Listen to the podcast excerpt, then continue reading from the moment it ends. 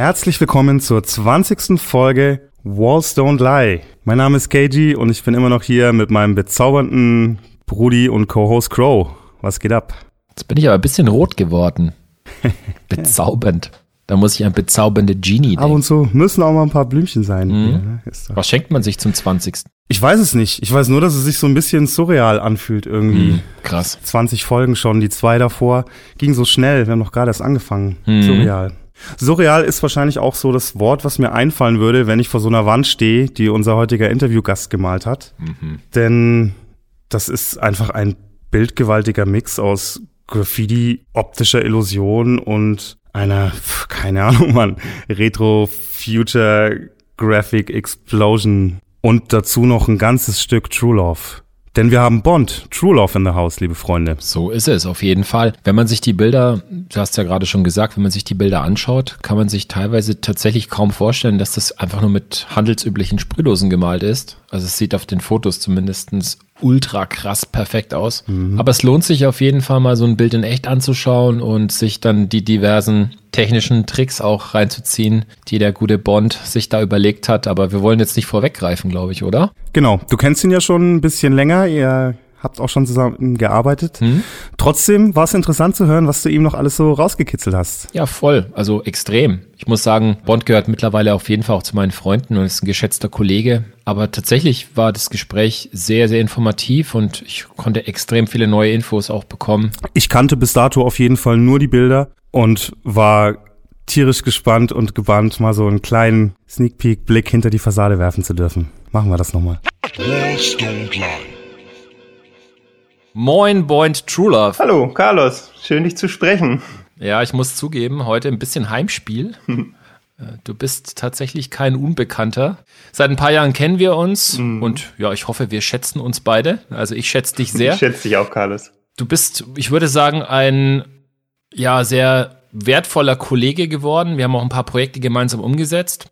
Und dadurch weiß ich zwar schon ein bisschen was über dich, aber sind dann doch noch ein paar andere Fragen übrig geblieben. Deswegen freue ich mich umso mehr, dass wir heute diesen Podcast machen können. Ich glaube tatsächlich, du bist auch der Podcast-Gast mit den allermeisten Social-Media-Followern, was auch immer das bedeuten mag. Aber ich glaube, da gibt es viele Leute da draußen, die ja, vielleicht interessiert sind an so dem einen oder anderen Hintergrundinformationen, die du uns vielleicht noch geben kannst.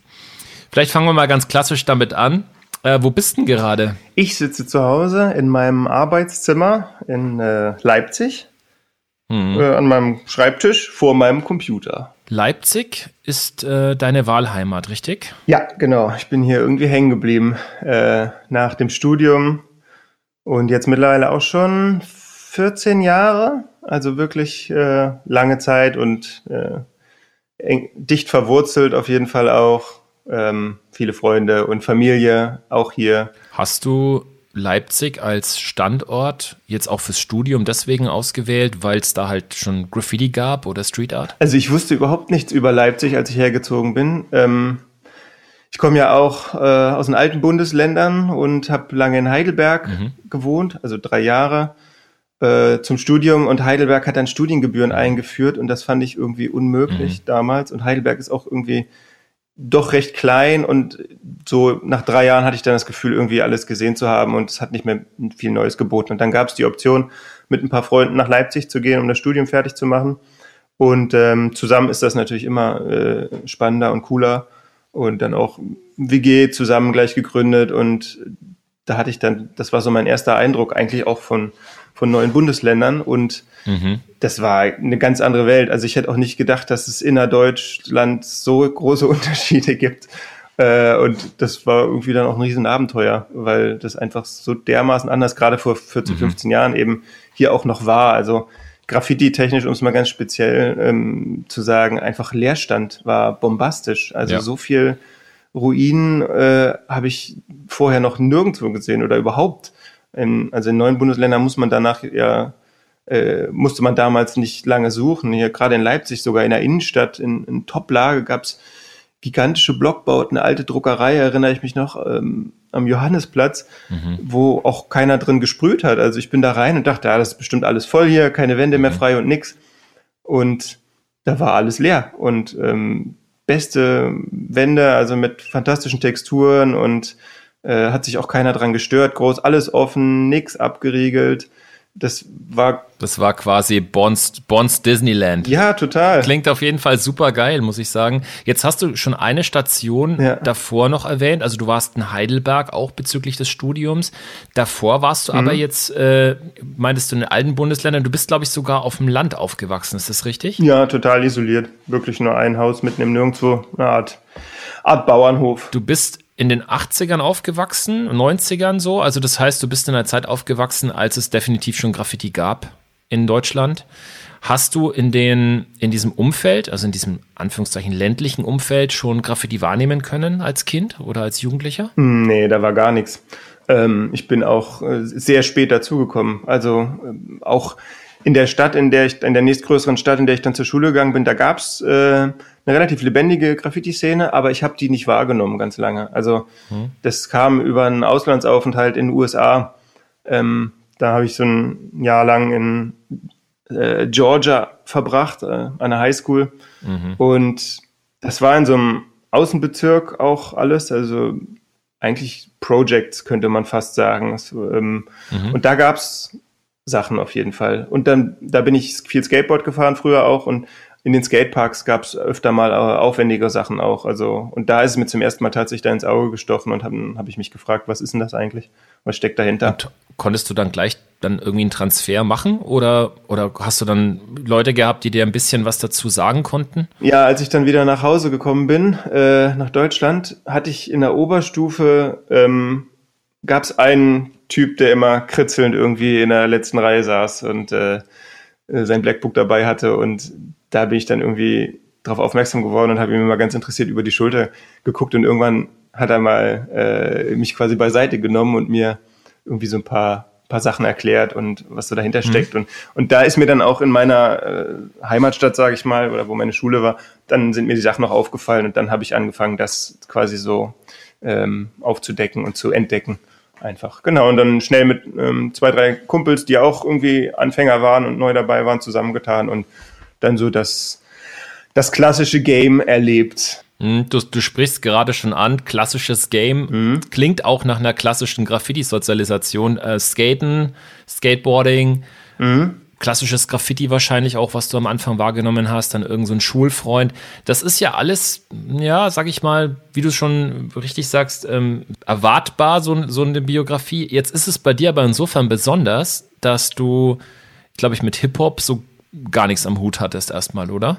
Na, früher war das auch anders. Also Hip-Hop gehörte schon auch dazu, auf jeden Fall. Also wir sind auch auf Jams gegangen und äh, ich habe auch äh, Kumpels gehabt, die die gerappt haben und war da häufiger dabei, auch bei Veranstaltungen. Ich habe auch Hip-Hop gehört, mhm. ähm, muss ich sagen. Also da gab es eine, eine Zeit. Aber trotzdem, das war nie so mein Primärding und ähm, so, so ganz hundertprozentig war ich da auch nie irgendwie involviert. Und also ich finde Hip-Hop schon cool, auch wofür das steht und mhm. was so dahinter steht und so ein Gemeinschaftsgedanke und, und so die, die verschiedenen Säulen und so, das, das finde ich alles richtig und gut, aber irgendwie hat es mich mh, hm, häufig auch ästhetisch nicht so angesprochen. So, also ich fand irgendwie zum Beispiel dann auch elektrische Musik, äh, elektronische Musik irgendwie viel interessanter als als als Hip-Hop-Tracks relativ schnell und relativ bald. Aber das man muss sich ja nicht immer so auf eine Schiene ähm, einschießen mhm. und eins nur hundertprozentig machen, sondern ich habe schon immer ähm, viele Sachen parallel laufen lassen und das ist auch cool, finde ich. Absolut.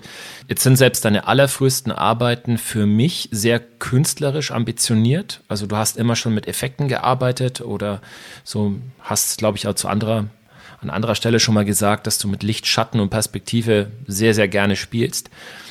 Gibt es da irgendeinen Grund? Also sind deine Eltern beispielsweise schon künstlerisch aktiv gewesen, sodass du so ein, so ein Backbone hattest, über quasi dieses normale typografische hinwegzugehen? So?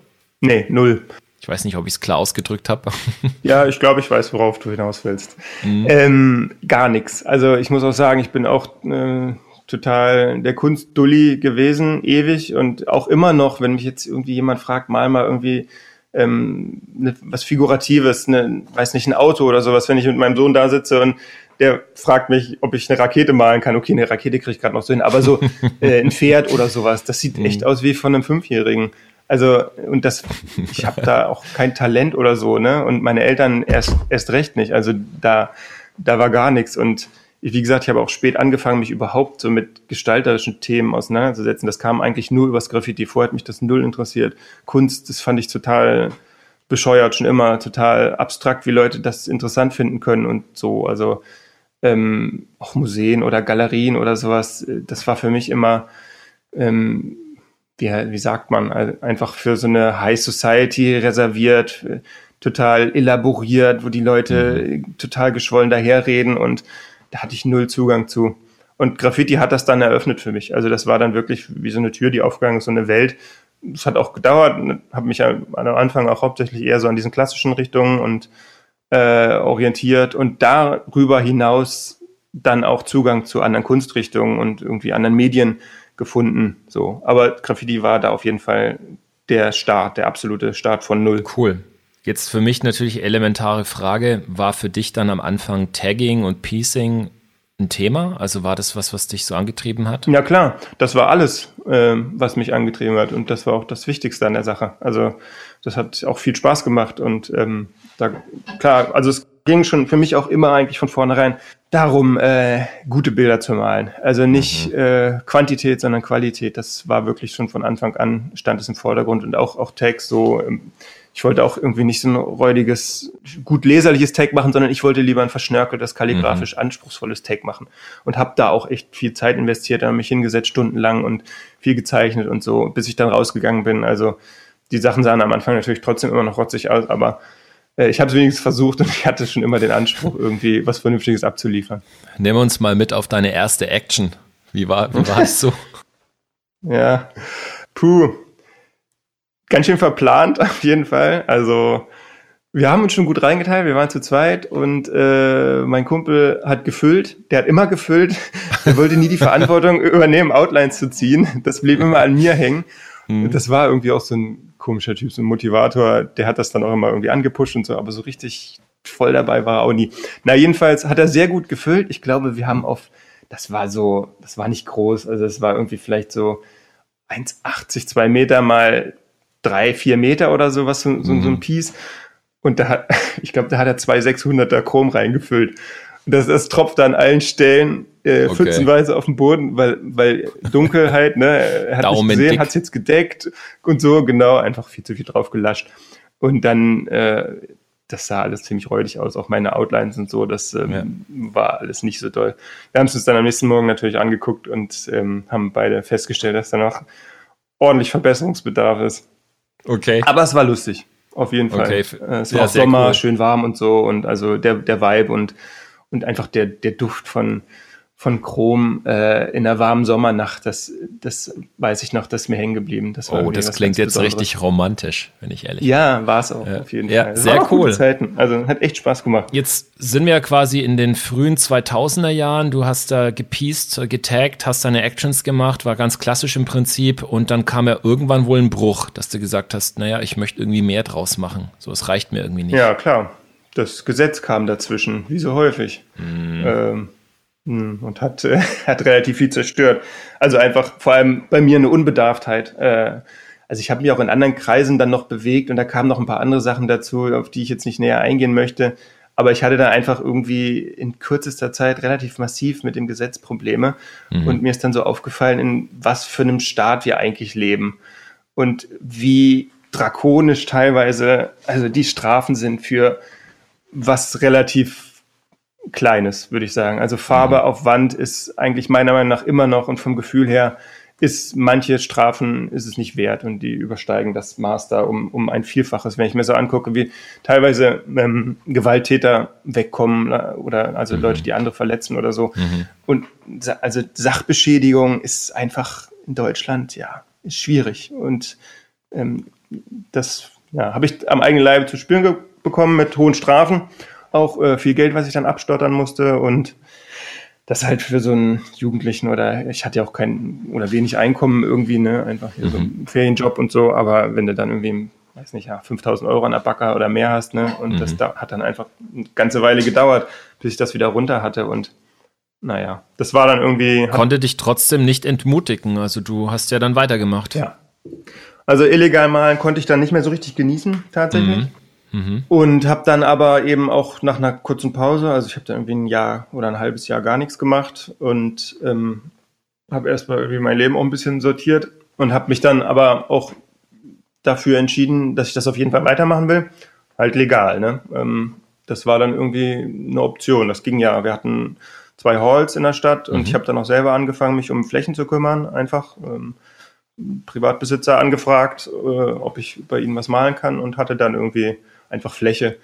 Und das war es ja auch eh, was ich wollte. Ich wollte ja anspruchsvolle Bilder malen und, und nicht ähm, Quantität. Und das kann man halt tagsüber bei Licht und mit Ruhe einfach auch irgendwie besser natürlich als ähm, irgendwo nachts mit Stress. Ne? Und dann habe ich das äh, so gemacht und habe dann auch irgendwie schnell eine Gruppe irgendwie zusammen gehabt, mit denen ich regelmäßig dann irgendwie in die Hall gefahren bin, eigentlich in jeder freien Minute. Also wir haben echt eigentlich alle unsere Zeit in, in Hallbilder gesteckt, sind auch, äh, für Jams durch ganz Deutschland gefahren, waren ganz viel in Kassel ähm, unter, unter der Autobahn, äh, wo es ja tolle Flächen gibt. Das war in der Nähe und ja, das war halt auch eine gute Zeit. Ne? Also anders halt, aber da haben wir dann halt Produktionen gemacht und haben uns auch wirklich Sachen überlegt, die zusammenpassen, Farbkonzepte erstellt und das Material irgendwie zusammenkriegen und so. Was war das damals Ja. für eine Crew oder deine Homies? Äh, DPC, die Death Penalty Crew. Äh, also drei Typen. Ja. Mit denen, zwei von denen habe ich auch zusammen gewohnt und das hat einfach so gut gepasst. So, wir haben Graffiti auch einfach WG. Alles zusammen, ja, genau, haben auch alles zusammen gemacht, dann gefeiert und, und so, ne, äh, gelitten und Klingt geil, auf jeden Fall. Gab es damals den Namen Bond eigentlich schon? Ja, recht früh.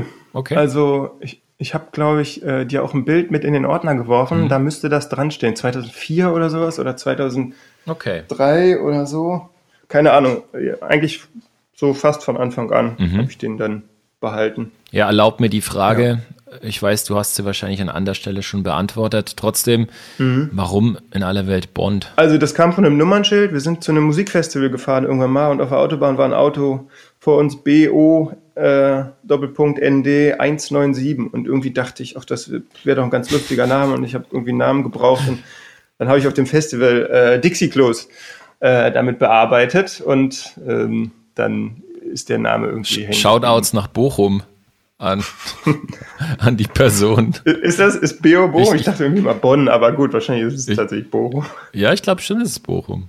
Bin mir Ja, kann sicher. gut sein. Muss man mal recherchieren, aber auf jeden Fall Shoutouts an die Inspiration da draußen. Genau. Na und unterbewusst vielleicht auch hier äh, James Bond. Ne? Also das hört man ja irgendwie ständig, äh, ah, James Bond und so. Und äh, ich kann es mittlerweile nicht mehr hören und mittlerweile ärgere ich mich auch ein bisschen über den Namen, weil erstens sind die Buchstaben relativ sperrig und man, der Name ist halt nicht leer. Also ich kann den irgendwie schwer nur mit meiner eigenen Bedeutung aufladen. Klar, so szenenintern und so geht das schon.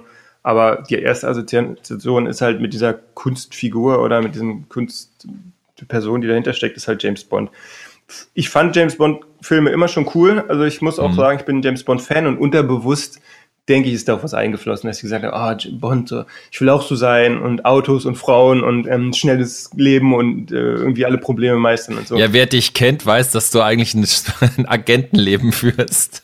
Auf wer weiß, Fall. vielleicht, ja, Ja. wer weiß, vielleicht ist da was dabei. Ja, ja.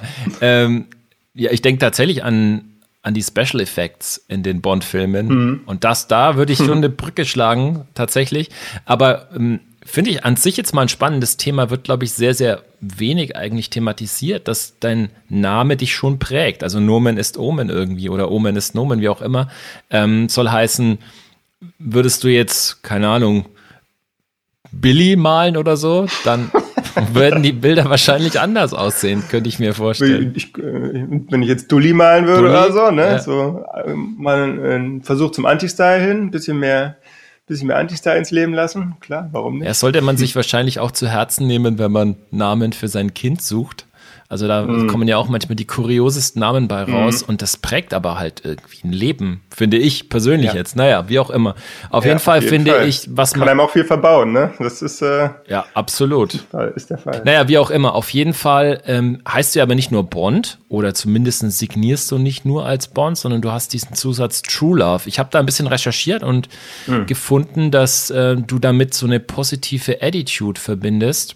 Und das finde ich ziemlich spannend. Vielleicht magst du uns dazu ein bisschen was erzählen. Ja, True Love. Äh, genau, also Bond, das war so Graffiti, Graffiti, ähm, vier Buchstaben, äh, ein, relativ einfach zu schreiben, ne? nicht zu lang und so. Und dann irgendwann war mir aber auch, oder erschien mir Graffiti auch nicht mehr genug, so eine Zeit lang. Und dann habe ich irgendwie nach einer Möglichkeit gesucht, das ein bisschen zu erweitern und irgendwie andere Sachen, die ich auch gerne unterbringen wollte. Also auch, was nicht, Grafikdesign, Elemente oder Street Art oder wie auch immer man das nennen möchte und habe dann irgendwie diesen Zunamen noch dazu gepackt, um auch ein bisschen von diesem Bond vielleicht auch wegzukommen und das noch zu erweitern, dass es nicht immer nur James Bond ist, sondern dass es halt irgendwie ja noch was eigenständigeres ist. Und True Love, das beschrieb für mich damals, als ich mir das ausgesucht habe, ja tatsächlich dieses diese wahre Liebe Graffiti oder das alles, was damit zusammenhängt. Also Reisen, Leute treffen, ähm, Or fremde Orte erkunden, ähm, improvisieren, äh, Spaß haben, spielen, experimentieren, so das so als Lebenseinstellung zu begreifen halt auch. Ne? Und das ist meine wahre Liebe, weil mich das immer irgendwie ähm, in schlechten Phasen oder so äh, hochgebracht hat. Das hilft immer. Das ist auch immer noch so. Wenn ich irgendwie schlecht drauf bin oder so, ich muss eigentlich nur eine Wand malen mhm. gehen. Das, das, das hilft mir ungemein. Und das war schon ist schon seit sehr langer Zeit so. Also eigentlich seitdem ich das angefangen habe, ist das für mich so, ja, eine positive Lebenseinstellung, also meine wahre Liebe. Jetzt ist auch noch eine Frau und ein Kind dazugekommen, die kriegen jetzt irgendwie auch noch mehr True Love als Graffiti und das ist, ist auch gut so, aber trotzdem, das ist was, das mir immer bleiben wird, glaube ich und hoffe ich. Jetzt hast du schon ein paar Sachen angesprochen, die ich super wichtig finde, wenn man sich mit dir auseinandersetzt, und zwar Reisen, Abenteuer, Experiment. Wie wichtig ist dir dieser Abenteueraspekt in deiner Arbeit, dass du eben neue Orte kennenlernst, dass du Grenzen überschreitest, im wahrsten Sinne des Wortes?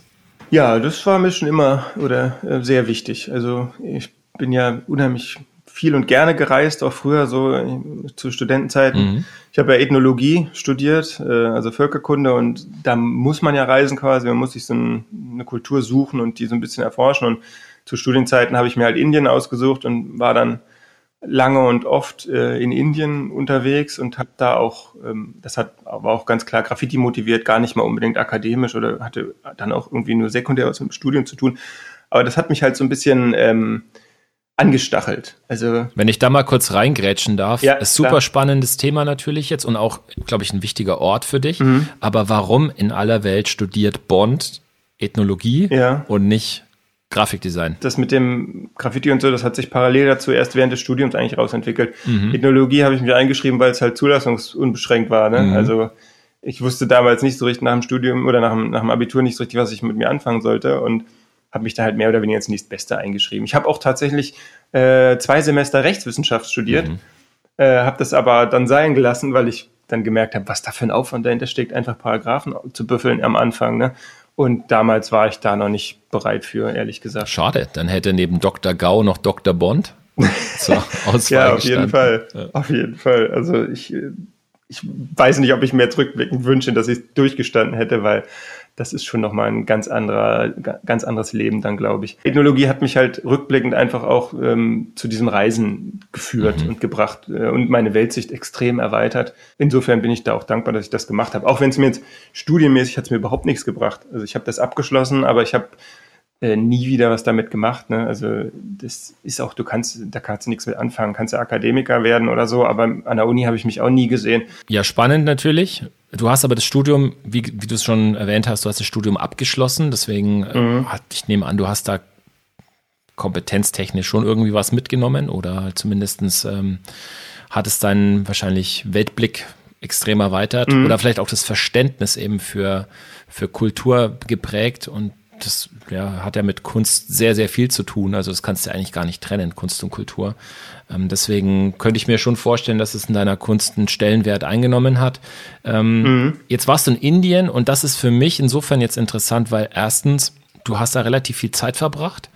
Und du hast da ja eben auch als Künstler oder als Graffiti-Artist Bilder hinterlassen. Wie war das? Also wie konntest du da überhaupt tätig werden? War das da einfach, mhm. einfach möglich, eine Wand anzumalen und das, ja, that's it? Ja, genau. Also ich kam da 2005, 2006 hin mhm. äh, und habe ein Jahr lang in einem äh, Kinderheim für Straßenkinder, äh, quasi freiwilliger Helfer gemacht und habe da Computerkurse gegeben und Englisch äh, vermittelt und einfach geholfen, was so anfiel.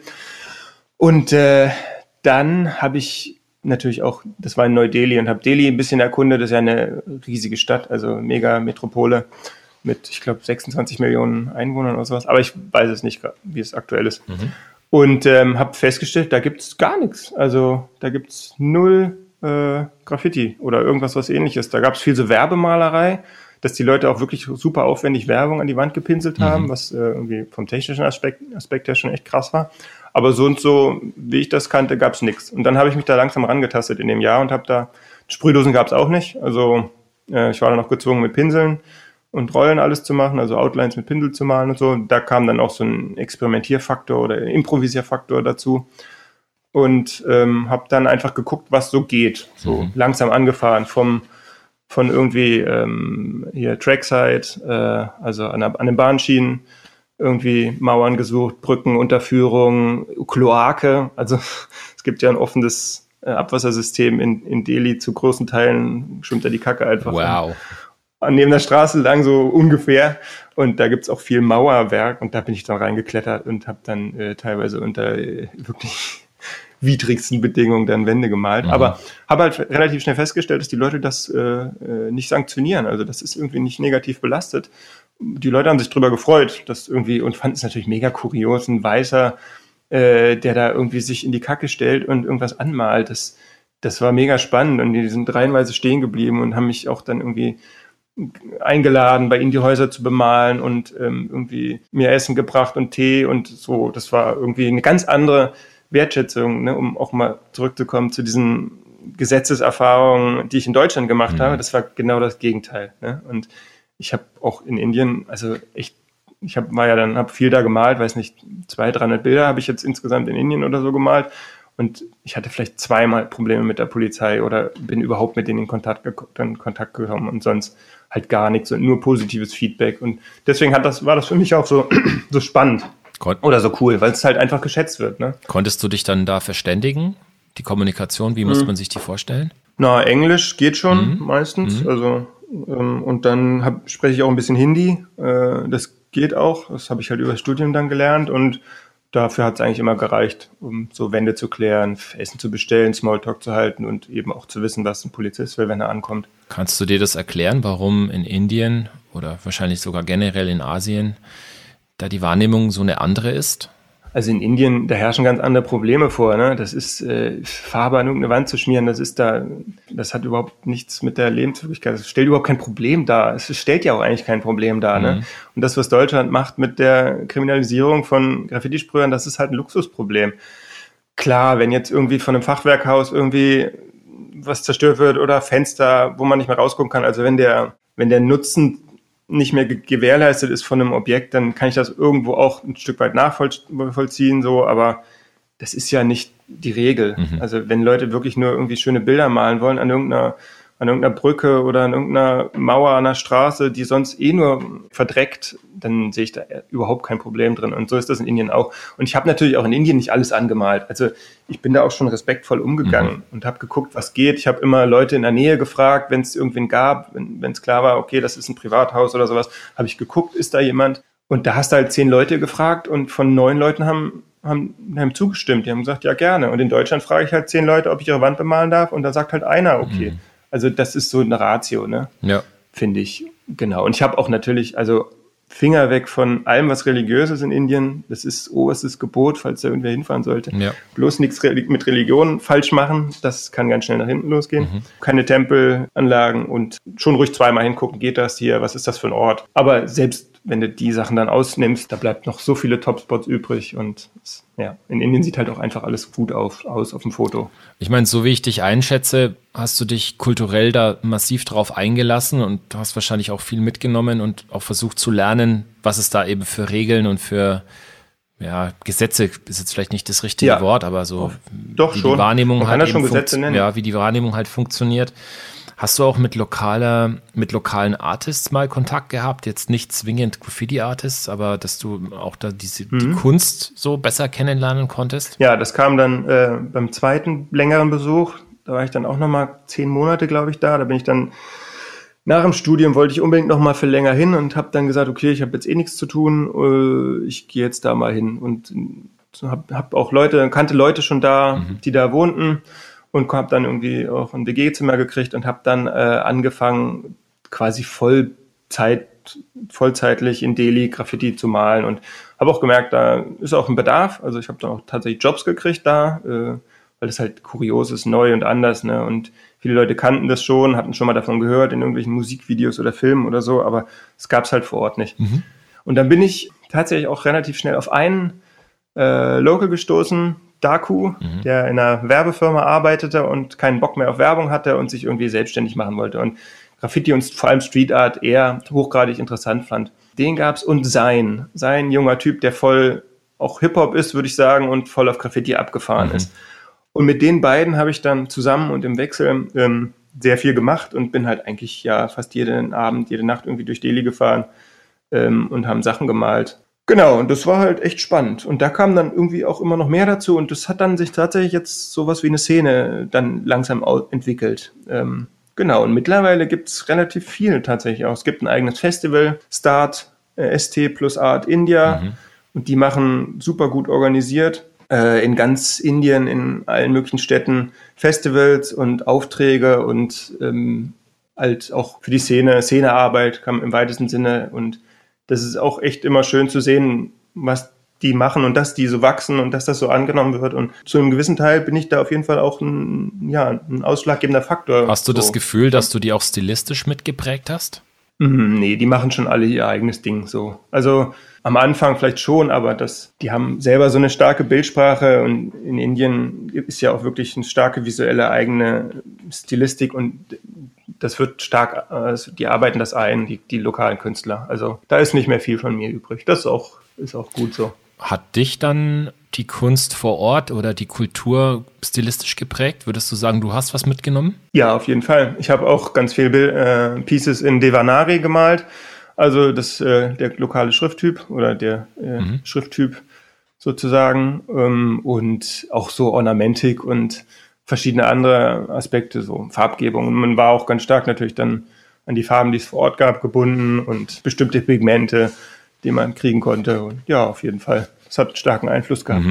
Jetzt war Indien eine Station auf deinen vielen Reisen, wo du eben auch die Möglichkeit hattest, viel Zeit zu verbringen. Du hast aber auch ganz, ganz viele andere Reisen gemacht. Wenn du jetzt mal zurückblickst und äh, drüber nachdenkst, was waren noch andere Stationen, die dich maß maßgeblich mitprägen konnten, so kulturell? Also Indien war auf jeden Fall das ultimative Abenteuer und der ultimative Kulturschock, muss ich echt sagen. So immer noch. Ich war jetzt irgendwie 15 Mal da, äh, manchmal ziemlich lange, manchmal auch nur relativ kurz. Aber es hat mich jedes Mal wieder geflasht. Also Indien ist einfach echt so, so krass. Und auch äh, nicht nur im Positiven. Also es ist auch echt ähm, extrem energiezehrend auf einer persönlichen Ebene und auf einer gesellschaftlichen ist es halt einfach auch ein Moloch und äh, super unfair und einfach, was man da so miterlebt, es ist menschenunwürdig teilweise, wie die Leute aufgrund dieses Kastendings behandelt werden und ähm, ja.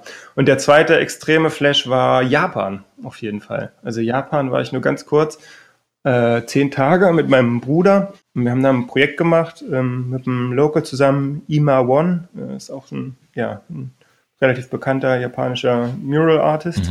Und wir haben zusammen eine Wand gemalt und das war auch krass. Also Tokio, so es hat auch echt ganz schön Spuren hinterlassen. Und auch so Grafik, grafisch äh, auf jeden Fall. Ich habe unheimlich viele Fotos da gemacht und habe irgendwie noch ein Jahr später aus diesen Fotos Sachen extrahiert und äh, Schrifttypen rausgenommen und einfach Stimmungen so, die davor herrschten. Also ja, finde ich auch immer noch super spannend und das wäre auch noch ein Ort, wo ich so unheimlich gern noch mal hin würde und vielleicht auch mal ein bisschen länger. Ich höre schon raus, Asien hat es dir besonders angetan. Mhm. Schon mal darüber nachgedacht, auszuwandern?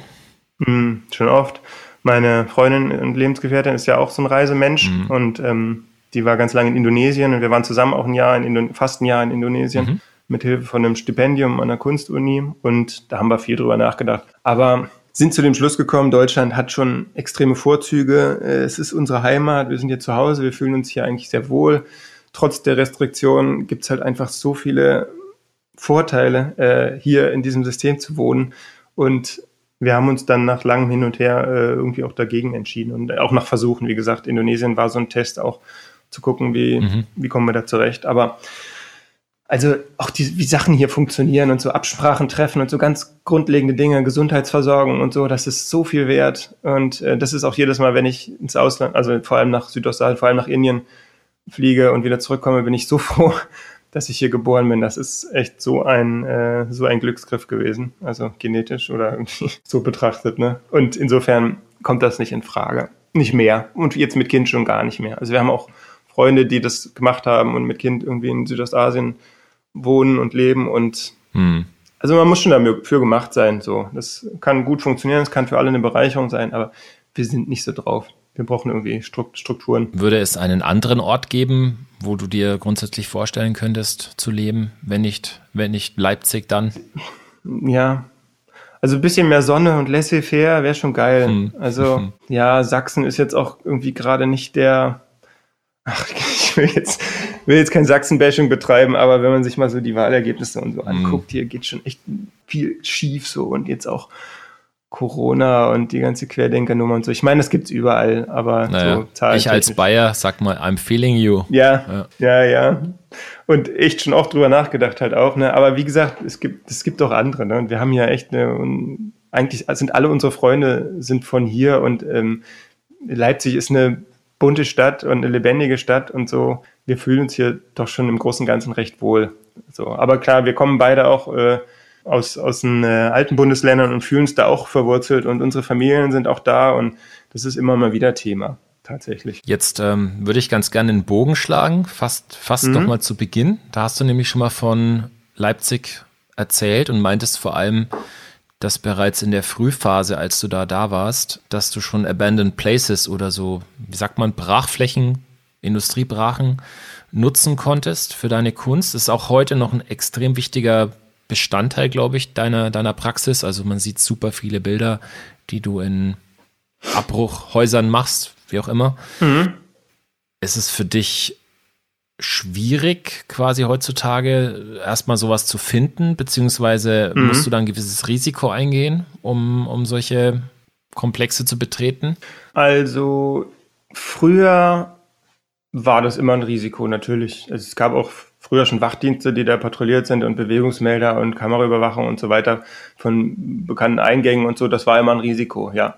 Ähm, ich habe das so zu, stark zu minimieren wie möglich. Ne? Ich bin ja nur auch ähm, ja immer schon vorsichtig gewesen, was das angeht. Mhm. Und jetzt in letzter Zeit äh, die Abbruchhäuser, in denen ich unterwegs bin, das ist ein Komplex, Ja. der steht in Zeitz und da habe ich die Genehmigung tatsächlich. Das, das macht mir auch, macht es mir auch sehr leicht, also dahin zu fahren und äh, zu arbeiten. Das ist eine alte Nudelfabrik, das ist ein Projekt auch, ein Kunstprojekt. Da gibt's Ateliers und Atelierhäuser und das ist ein, ein netter Mensch, der das gekauft hat, der mir quasi erlaubt, mich da auszutoben, bis der das saniert. So, ne? Mir gibt es jetzt gerade in Corona-Zeiten auch die Möglichkeit, mal irgendwie zwei, drei Tage rauszukommen und dann da so einen wirklich ähm, kompakten Dreitages-Arbeitsflow zu entwickeln. Ich kann da auch schlafen und ähm, hab dann, kann dann zehn Bilder malen oder sowas am Stück. Also das mache ich auch echt gerne mal, so, so voll so in den Flow zu kommen und da äh, drei, vier Tage lang nur durch zu, zu hacken, genau, und Ideen umzusetzen, die sich so angesammelt haben. Äh, Ich führe mal lange Listen mit Ideen und das ist ein guter Ort, um so verschiedene Sachen Mhm. auszuprobieren. Was reizt dich an Abandoned Places? Also warum, warum muss es genau dieser Backdrop sein für deine Kunst? Ach, keine Ahnung. Es ist vielleicht, äh, also was Mobiles, so der Abriss-Charme.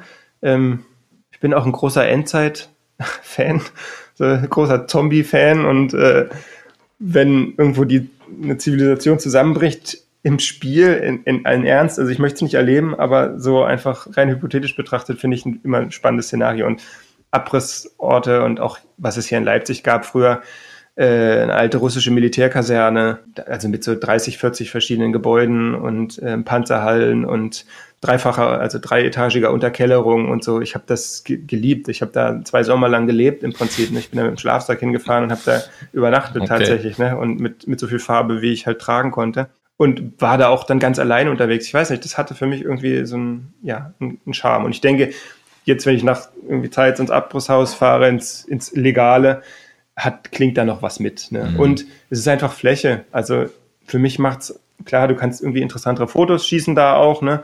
Aber das, was ich jetzt da habe, das ist im Prinzip ein weißes ehemaliges Bürohaus, das ist nur Tap Tapete, das sieht alles gleich aus. Ne? Mhm. Ne? Das ist jetzt nicht so spannend. Klar, da liegt noch ein Haufen Müll rum, das ist immer cool, das kann man ein bisschen inszenieren. Ich meine, was ich mache, da geht es auch viel um Inszenierung, äh, muss man sagen. Und jetzt so wirklich ähm, abenteuermäßig neue Locations zu finden. Das habe ich früher gemacht ohne Ende, aber jetzt ist auch habe ich keine Zeit mehr dazu und einfach auch ja Zeit ist die begrenzende mhm. Ressource. Mhm, ja. Sonst würde ich das so noch machen. Und man kann auch rumfahren, man kann auch äh, im Osten rumfahren. Du findest die Dinger. Also da gibt es noch tonnenweise irgendwo im Wald. Mhm. Ne? Man muss halt irgendwie dann 80, 90 Kilometer fahren oder sowas. Und dann wäre das kein Problem. Aber wie gesagt, jetzt habe ich, hab ich keine Zeit mehr dafür mit Familie und Job und so. Ne? Also wenn man sich jetzt auf deinen Plattformen, ob das jetzt Webseite ist oder eben Instagram, was du ja sehr, ja, sehr aktiv führst. Mhm. Wenn man sich das anschaut, sieht man eine große Vielzahl an Experimenten und an verschiedensten Ausprägungsformen deines Styles. Du hast an irgendeiner Stelle mal gesagt, dass das, was du tust, Retro Futurist Abstract Chrome Construct ist. Was ich einen ziemlich coolen Begriff eigentlich finde. Bisschen sperrig vielleicht, aber ja, also es mhm. trifft es schon ganz gut. Jetzt ist die Frage, wie kommst du zu diesen Inspirationen? Also was, was treibt dich da an? Oder was sind so diese, ja, nennen wir es mal, visuellen Quellen, auf die mhm. deine Kunst aufbaut? Es ist ganz unterschiedlich. Also äh, Werkzeuge einerseits. Also ein großer Schritt war auf jeden Fall Blender, eine 3D-Software, die mir ein Freund vorgestellt hat, der die schon ein bisschen beherrscht hat. Mhm. Ähm, so eine Open Source 3D-Software, mhm. die anders als irgendwie ähm, Cinema 4D oder äh, naja, es gibt auch einen Haufen anderer Industrieanwendungen, die sind halt unheimlich teuer in der Nutzung, wenn man da nicht gerade ja. eine Lizenz über seine Agentur oder sowas kriegt. Mhm. Und ähm, dann habe ich mich halt damit beschäftigt und das errechnet im Prinzip das, was ich schon immer spannend habe. Äh, Spiegelung, mhm. äh, Lichtbrechung, Schattenwurf, alles Sachen, die ich lange versucht habe, selber zu konstruieren und das auch gemacht habe. Und das nimmt die Software dir ab und fügt halt noch so einen ganz eigenen ästhetischen mhm. Touch dazu, den ich irgendwie cool fand. Genau. Das hat auf jeden Fall äh, viel gemacht für mich. Darüber hinaus hast du dann 3D-Modelle von den Sachen, die ich dann quasi digital rausrendere äh, und an die Wand male. Davon gibt es dann halt ein 3D-Modell. Das mache ich jetzt im nächsten Schritt. Seit kurzer Zeit animiere ich das, sodass ich das bewegen kann. Mhm. Also das, was wir Graffiti-Sprüher oder bildende Künstler häufig nur als, ähm, als Ausschnitt malen, als still. Mhm. Leben äh, kann man dann zum, zum Leben erwecken, animieren. Und das fand ich halt mega spannend. Ähm, und dann kam halt im nächsten logischen Schritt diese Augmented Reality Geschichte dazu. Äh, also das sind so Abläufe, die dann irgendwie so natürlich stattfinden mhm. und in die Ästhetik mit reinspielen auf jeden mhm. Fall auch Musik ganz stark. Also ich bin ein großer Musikmensch und ähm, gucke mir viel Albumcover an oder Vaporwave ist, ist eine Musikrichtung, die ich in den letzten zwei Jahren viel gehört habe. Mhm. Und die haben auch so eine sehr eigene Ästhetik, die so dieses Retrofuturistische aufgreift. Äh, Videospiele auf jeden Fall. Also einerseits die Videospiele meiner Kindheit und Jugend, äh, der 80er und 90er, Arcade-Geschichten und dann aber auch neue Sachen. Also jetzt zum Beispiel äh, Cyberpunk 2077 ähm, spiele ich und habe es jetzt schon lange gespielt, habe jetzt irgendwie 100 Stunden gespielt und mhm. das ist auch so eine Neon-Ästhetik und auch so dieses Modding, mhm so, so, so verrückte Caps zu bauen und so, das kommt im Prinzip daher tatsächlich. Also irgendwie mit Schläuchen zu arbeiten und Verlängerungen und Motoren und so weiter. Das war jetzt auch während Corona-Zeiten so, ein, so, ein, so eine kleine Inspiration, dass ich sage, okay, ich muss mir jetzt einfach zu Hause Projekte suchen und, und das bietet sich an und dann öffnet sich wieder so eine Tür. Ne? Und so öffnen sich immer so kleine Türen. Das kann aber auch eine Ausstellung sein, wenn ich Sachen von anderen Leuten sehe oder irgendwo ein Bild bei Instagram, wo es eine bestimmte Farbkombination gibt, die ich interessant finde. Oder wenn irgendwo Müll rumliegt, den ich spannend finde. Äh, vorgestern war ich im Baumarkt und dann habe ich ein, ein Abwasserrohr gefunden, was irgendwie cool war mit so einer Verzweigung. Da habe ich dann ein Gerät draus gebaut. ähm, das können Sachen sein, die tatsächlich mein Sohn malt, die er kritzelt oder so. Mhm. Das gab es auch schon. Und also es ist ganz, ganz vielschichtig. Man, das unterstreicht ja nur, wie neugierig du letzten Endes bist und wie viel Experiment du zulässt. Das ist, ähm, glaube ich, auch ja, völlig offensichtlich. Sieht man klassisches Graffiti noch in deinen Kunstwerken in irgendeiner Form oder wo siehst du selbst noch diesen, diesen, diese Wurzel? Ja, naja, müsste man halt erstmal wieder klären, was ist Graffiti. Mhm. Das, da gehen die Meinungen ja auch stark auseinander. Ne? Und ähm, also für mich ist Graffiti schon auch irgendwie Buchstaben, so ganz klar. Und dadurch, dass ich in meinen hm, Bildkonstrukten, visuellen Konstrukten, wie auch immer, ganz klar immer Buchstaben mit einfließen lasse und verwende, mhm. ist das eigentlich immer noch Graffiti. Es ist halt eine andere Form von Graffiti, aber es geht immer noch für mich. Für mich ist der Buchstabe oder diese Buchstabenkombination Bond tatsächlich immer das Referenzkonstrukt. Also damit fange ich immer an. Mittlerweile sage ich auch, okay, scheiß mal auf das N hier, das muss man nicht lesen können. Das sieht interessanter aus, wenn das nur irgendwie ein Gitter ist. Mhm. Äh, so, ne? Also es wird immer unleserlicher, aber das ist ja auch nicht der Sinn bei Graffiti. Also zumindest nicht bei der Form von Graffiti, die ich praktiziere. Ich, ich will halt lieber ein kalligrafisch äh, interessantes oder ein, ein anspruchsvolles Gesamtbild schaffen oder irgendwas, was eine bestimmte Atmosphäre oder Emotion vermittelt. So, ne? Ich will nicht, dass jeder an allein mein Bild lesen kann oder so macht nehmen deswegen keine Blockbuchstaben. Also da sind dann schon Unterschiede zu, zu, zu ziehen, ne? was, was man möchte, erreichen möchte. Mhm. Also in meiner Wahrnehmung, und ich erinnere mich da jetzt gerne an ein Gespräch, was ich vor ein paar Tagen erst mit einem guten Freund hatte, ist es so, dass, glaube ich, momentan dieser, dieser Definitionskrieg besonders krass geführt wird, so vielleicht so krass wie seit langer Zeit nicht mehr, was Graffiti mhm. ist und was halt eben kein Graffiti ist. So und ähm, ja. ich finde das ultra schwierig, weil eben eine Definition für so eine vielschichtige Kunst, die wir mittlerweile eben haben, mhm. eigentlich unmöglich ist. Oder ich würde sagen, du, es wird automatisch ungerecht oder dem Ganzen nicht gerecht, wenn man da mit, mit einem ähm, Begriff oder mit einer Definition drauf schießt. Und in diesem Gespräch, als wir da so ein bisschen drüber philosophiert haben, ähm, ist mir so die, der Gedanke gekommen, dass das, was sage ich mal, alle Menschen machen, die jetzt immer noch diesen Buchstaben im Zentrum haben oder das, was man unter Stylewriting begreifen könnte, dass das halt eben Graffiti-Art ist. So. Also es gibt halt diesen, diesen Bezug noch auf Graffiti, aber es ist eben die Kunst im Mittelpunkt. Mhm. Und dass man eben für, für diejenigen, die jetzt im Graffiti in diesem illegalen und das so sehr traditionellen Metier betreiben, dass man denen einfach klar sagt, gut, das, was ihr macht, ist halt dann wegen mir Graffiti-Bombing oder Graffiti-Writing, so, mhm. dass es einfach klar ist, dass eben der Kunstaspekt oder diese künstlerische Verarbeitung dessen, was man darauf aufbaut, viel mehr im Fokus steht. Und das ist bei dir, glaube ich, offensichtlich und auch bei vielen mhm. anderen. Oder man, ja, man verabschiedet sich halt gänzlich von dem Begriff Graffiti und sagt halt, naja, das, was du machst, ist jetzt eben Multimedia-Art oder wie heißt das so schön, Pop-Surrealism mhm. oder da gibt es halt, glaube ich, schon sehr, sehr viele neue Worthülsen, die man dafür gefunden hat. Aber es ist halt schade, wenn man ja. seine Wurzel quasi nicht mehr zeigen darf, weil andere Leute eben hier die Definitionsmacht übernehmen wollen. Also ich würde auch sagen, das ist Graffiti ist, sind viele Dinge. So die Graffiti ist die Summe seiner einzelnen Bestandteile. So wie ich als Person äh, die Summe meiner einzelnen Rollen in verschiedenen Situationen bin. Also es ist nicht schwarz und weiß. Das Leben ist nicht schwarz und weiß. Nichts ist schwarz und weiß. Graffiti ist es auch nicht. Ne? Graffiti ist bunt im besten Falle und im besten Sinne des Wortes. Mhm. Ja, absolut, absolut. Und was ich ja finde, was auf jeden Fall für mich jetzt den Reiz von Graffiti ausgemacht hat, zumindest ganz am Anfang, als ich mich zum Beispiel inspirieren ließ von, von Bildern, die ich jetzt im öffentlichen Raum gesehen habe, war, war so ein Flash-Moment, dass man halt sich dachte, so erstens, wie haben die das gemacht? Hä, wie kann das sein so? Also das Tool Sprühdose stand natürlich auch ganz zu Beginn schon im Mittelpunkt, dass man sich dachte, wie kann man so malen? Und, und was, was gibt es da für, für Tricks, damit man so sauber malen kann? Also dieser, mhm. dieser, ich sag mal, Inspirationsmoment, dass man sich das nicht erklären kann und dass man deswegen mhm. auch so neugierig wird, das ist ja was, was du ganz krass auch hast in deiner Kunst. Also dieses, mhm, dieses Flashing. Ja. Und diese Total. Illusionsmalerei, die du quasi betreibst, deswegen würde ich dich da ganz gerne auch nochmal fragen. Äh, du hast ja diese mhm. Minimal Circle Series, die du auch gestartet hast. Ähm, das ist jetzt ja weg vom Buchstaben. Da geht es ja mehr um diese, ja, wie soll ich sagen, um die, den Prozess eine doch sehr, sehr grafische Arbeit zu produzieren mit Sprühdose in einem Körperduktusprozess, sag ich mal. Ähm, wie bist du denn da überhaupt drauf gekommen, sowas zu machen? Äh, das bringt Klicks. Okay.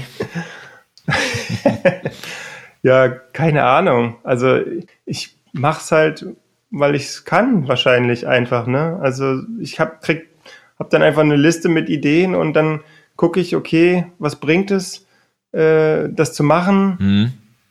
Schwer zu sagen. Und dann denke ich halt einfach immer drüber nach und irgendwie äh, muss ich dann so lange machen, bis ich nicht mehr drüber nachdenken muss. So, ich muss es quasi aus meinem System rauskriegen. Ja. Mittlerweile ist es schon fast rausgespült, ehrlich gesagt. Und genau, der positive Nebenaspekt, das bringt halt Klicks. Mhm. Äh, Klicks sind auf dem Marktplatz äh, Reichweite und Reichweite äh, erhöht die Chance, dass ich irgendwo einen Job lande, mit dem ich meine Miete bezahlen kann. Also das ist dann auch so meine Rechnung. Mhm. Ich muss jetzt ehrlich gesagt sagen, diese Geometriegeschichten. Ich bin da auch immer frustriert. Ich finde die am unspannendsten, ehrlich gesagt. Okay. Äh, was, was, was ich so anzubieten habe oder was so meine Ideen sind. Aber die Leute fahren da voll drauf ab. Ich kann das so irgendwo nachvollziehen natürlich, aber manchmal stehst du halt irgendwie drei Tage an so einer Riesenwand, ne? mhm. ne? Und äh, da kommt dann irgendwie kaum Feedback zurück und dann machst du irgendwie in zehn Minuten so, so, ein, so ein Ding und dann hat das halt den zehnfachen Effekt. Das ist irgendwie frustrierend mhm. dann tatsächlich. Aber so, so ticken halt. Das scheint halt, das scheint einen Nerv zu treffen.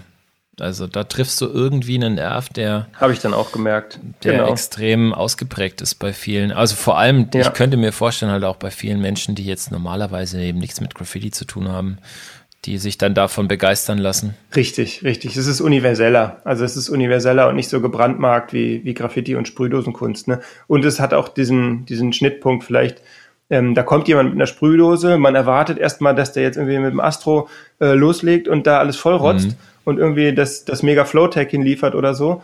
Äh, aber dann kommt halt so eine relativ cleane, saubere äh, grafische Arbeit. Und das, das ist dann so ein Aha, oho, äh, hätte ich nicht gedacht, das passt nicht zusammen. Und das beschreibt, glaube ich, auch ähm, ganz gut so diesen, diese, na, wie sagt man, diesen Reibungspunkt oder diese, dieses Problem, was äh, Sprühdosenkunst, wenn man es jetzt mal so sagen ja. möchte, hat. Ne? Also ja, total. Vor allem in, in der westlichen Welt. Ich glaube, wir sind jetzt an einen Punkt gekommen, der für dich auch sehr, sehr wichtig ist, weil du verdienst ja mit Graffiti oder mit Kunst, Graffiti Art auch Geld. Also es ist quasi deine Profession. Im Übrigen haben wir uns ja letzten Endes auch über diesen Zusammenhang ähm, connected. Soll heißen, wir haben gemeinsame Aufträge auch produziert. Und da habe ich natürlich schnell gemerkt, erstens mal, wie professionell du bist in dem, was du tust und wie schnell du auch bist. Also wie, wie Geschwindigkeit bei dir auch eine Rolle spielt in der Art und Weise, wie du malst. Das hat mich sehr beeindruckt und das hat mich dann natürlich auch dazu äh, bewogen, ähm, dass wir als Team immer wieder was gemacht haben, weil das ist natürlich auch ein, ja, sag ich mal, ein wirtschaftlicher Aspekt am Ende des Tages, weil wenn du Projekte berechnest, dann ist natürlich auch der Zeitaspekt ein wichtiger Faktor. Jetzt bist du für Aufträge, die du machst, auch schon weit rumgekommen. Ich könnte diese Liste jetzt endlos führen wahrscheinlich. Ähm, mir ist ein Projekt hängen geblieben, was du in äh, Las Vegas oder bei Las Vegas gesprüht hast. Und da würde ich dich ganz gerne nochmal dazu befragen, wie für dich jetzt dieser Auftragsgedanke, sage ich mal, in Konflikt steht mit deiner Kunst. Also wie arg musst du dich verbiegen, um damit letzten Endes dann Geld verdienen zu können? Ja, im Idealfall gar nicht. Äh, und das kommt durchaus auch oft vor. Und ich hoffe natürlich auch immer auf solche Projekte, die sagen, okay, wir wollen dich als Künstler für das, was du machst mhm. oder was du gerne machst oder mir vielleicht auch mal ein Referenzbild geben von dem alten Ding, was ich gemacht habe und sagen, hier sowas in der Richtung oder sowas. Äh, perfekt. Häufig kommt es natürlich dann vor und dass, dass dann auch Anfragen kommen, wo man halt ähm, relativ enge äh, Konzepte irgendwie wiedergeben muss. Und ich mache das auch. Also klar, wenn mhm. ich es mir aussuchen kann, äh, dann nehme ich nur die Sachen, wo ich frei bin und frei das abliefern kann, was ich will. Aber ja, wenn die Miete gezahlt werden muss, dann muss man halt sehen, was man für Optionen hat. Gibt es da für dich Kriterien, nach denen du vorgehst, dass du sagst, okay, ähm, was geht gar nicht? Klar, ich habe also ich habe auch Werte auf jeden Fall. Also so Waffenindustrie würde ich glaube ich nicht machen. Äh, politisch versuche ich mich auch rauszuhalten, soweit es geht, obwohl ich da eine ganz klare Meinung habe. Mhm. Aber ähm, die haben jetzt erstmal mit meiner künstlerischen Position noch nicht viel zu tun. Ich suche immer nach einem Weg, das irgendwie äh, stimmig einzubringen. Mhm.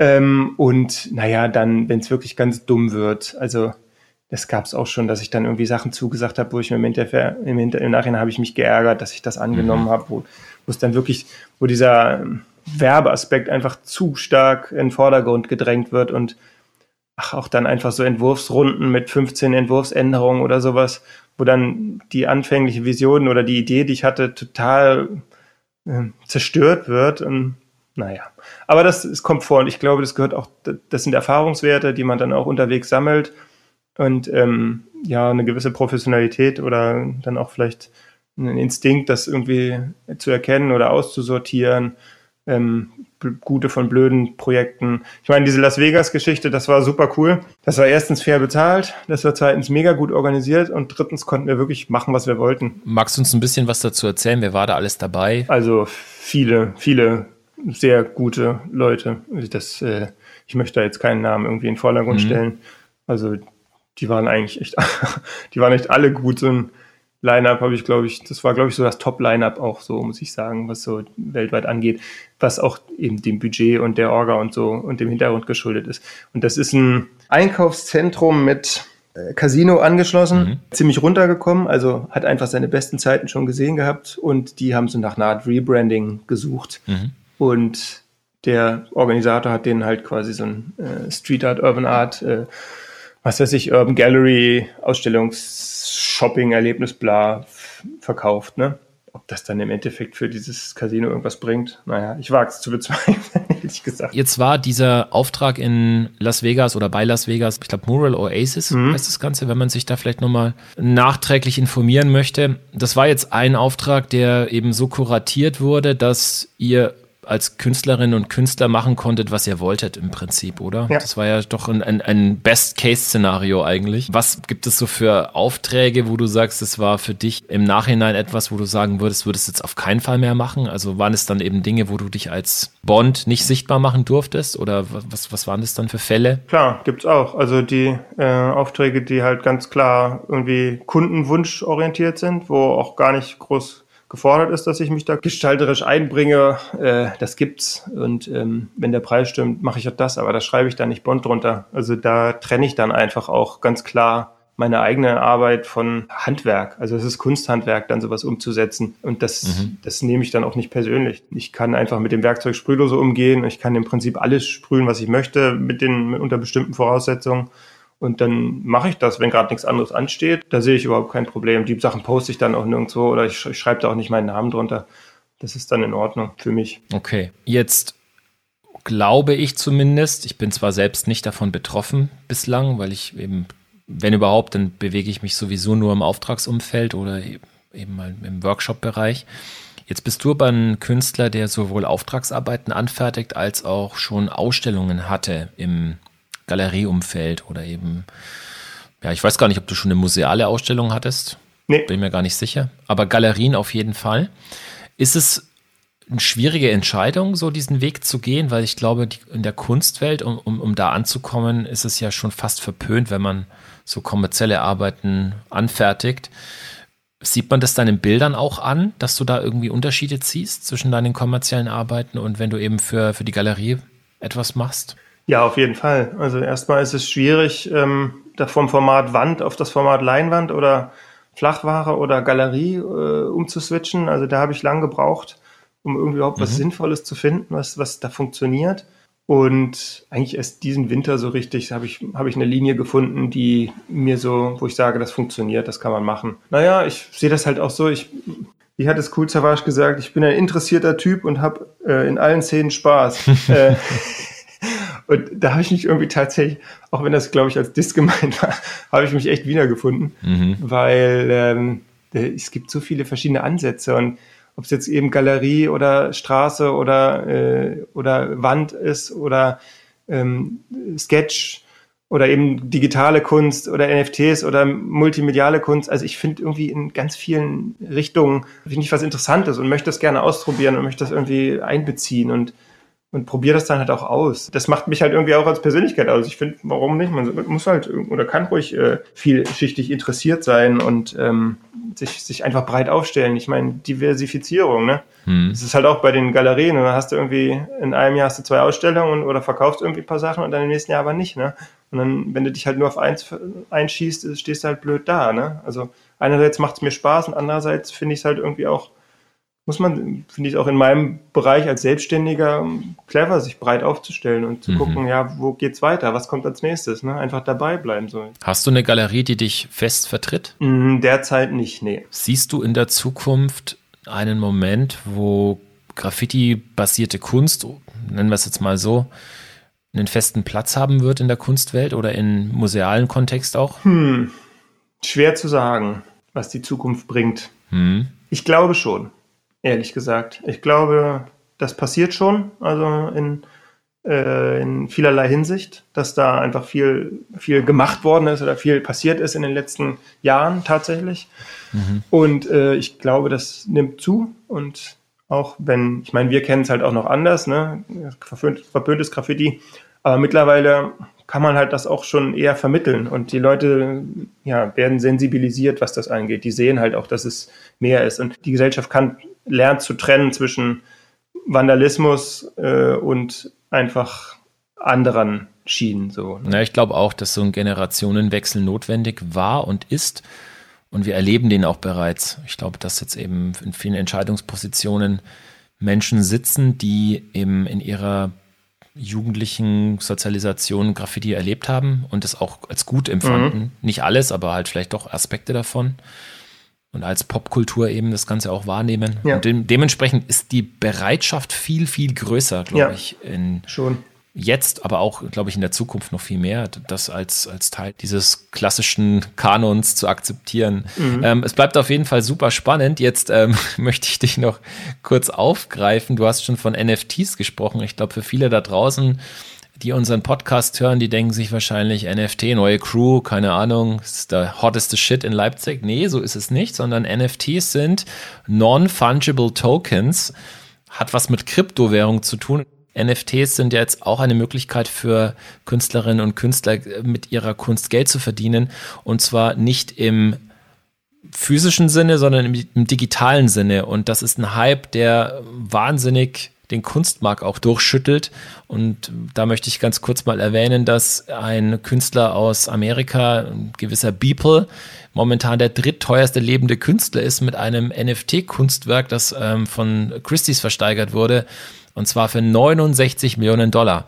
Nachdem du da jetzt auch aktiv bist, frage ich mich, bist du auch schon Millionär geworden? Sicher, Sicherlich nicht, nee.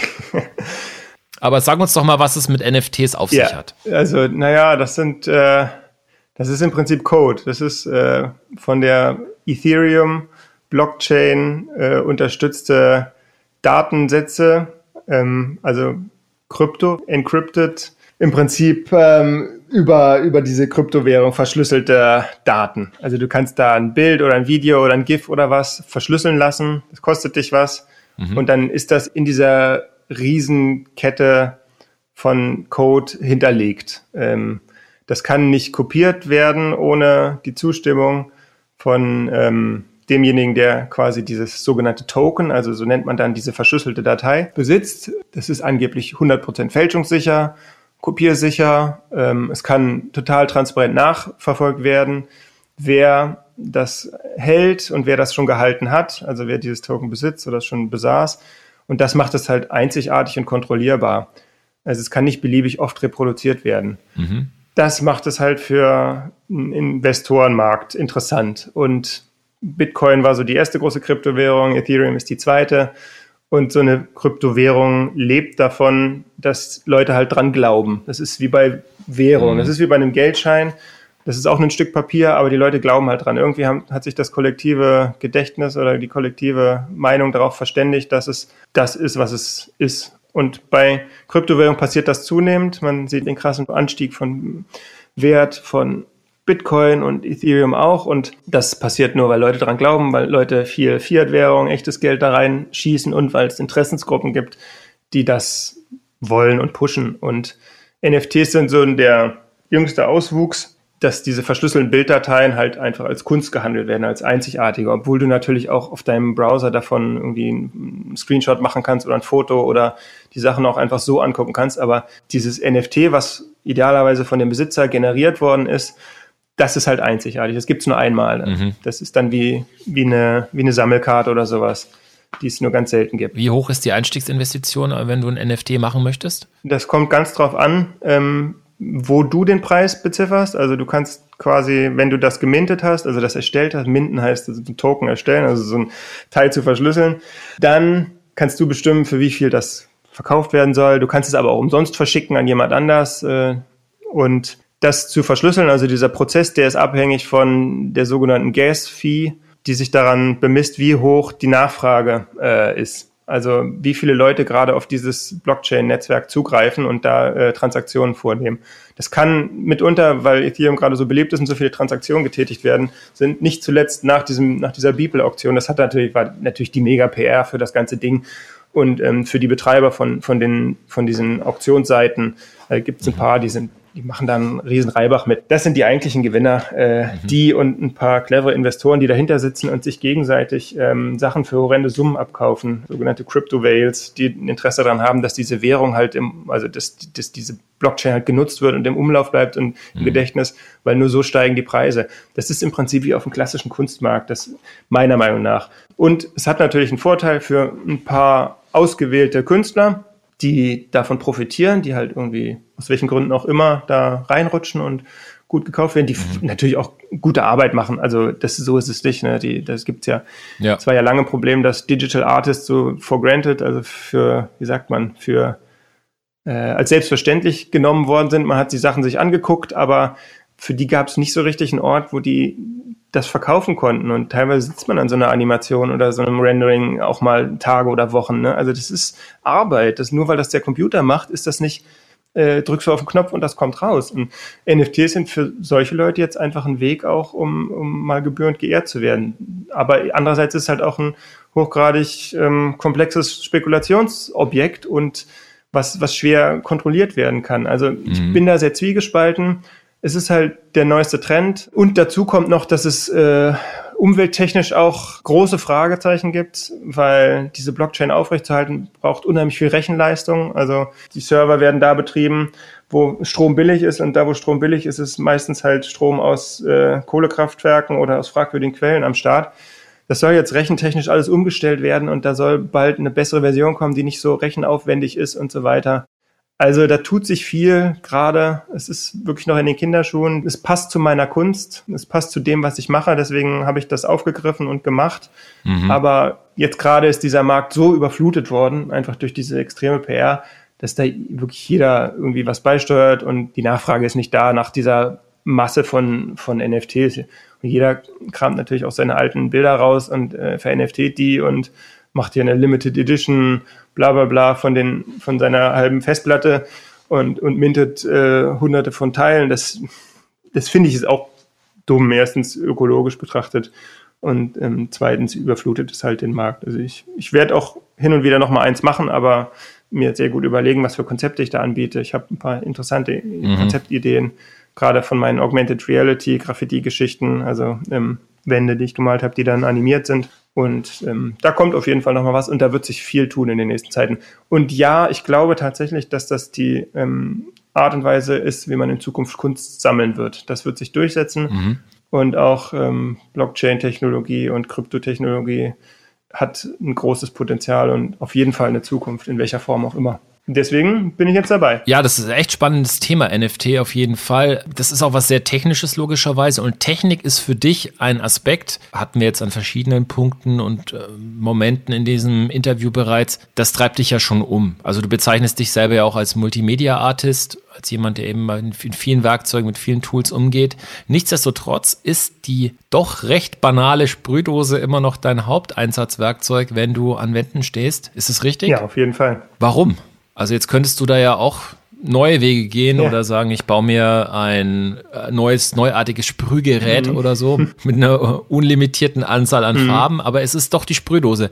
Was macht für dich den Reiz der Sprühdose aus? Die Sprühdose hat schon einfach super viele Vorteile. Ähm, für das, was ich mache und ich habe mich so dran gewöhnt. Also je länger man sein irgendwie so ein Werkzeug benutzt, desto sicherer wird man ja auch damit und kann halt einfach dann auch Sachen schnell und umsetzen, die man sonst zum Beispiel mit Pinsel, also ich habe auch viel mit Pinsel gemalt und es versucht, aber es geht einfach nicht annähernd so schnell und auch so Trocknungszeiten, ne? Trocknet in 0, nix und ich kann auch auf so einer Meter mal Meter Leinwand irgendwie relativ schnell und flüssig oder schneller und flüssiger arbeiten als mit Pinsel, habe ich festgestellt und ja, deswegen bleibe ich dabei. Mhm. Und einfach, ja, so Handling und das ist schon so eine Sprühdose in der Hand zu haben, das ist immer noch irgendwie was, immer noch irgendwie was Schönes, was ganz Besonderes. Handschmeichlerfunktion und sonst. Aber was nervt dich an Sprühdosen? Ja, der Giftaspekt, ne? Also es ist einfach hochgiftiges Zeug, was da rauskommt. Und gerade wenn man über Jahrzehnte hinweg fast jeden Tag irgendwie damit ähm, sich umgibt und einnebelt und so, dann muss man sich schon fragen. Ich bin auch Asthmatiker, äh, zum Glück nicht besonders krass oder so. Also äh, ich habe das auf jeden Fall unter Kontrolle, aber ich bin extrem vorsichtig immer Maske tragen, immer frische Filter. Äh, ich spare da auch nicht mehr dran. Also das ist halt einfach mein Arbeitswerkzeug äh, Nummer eins. Mhm. Und einmal im Monat Filter, Filterwechsel, wenn ich viele, viel sprühe, dann öfter. Augen bedecken ist auch sowas, was ich gemerkt habe. Du kriegst ständig irgendwelchen mhm.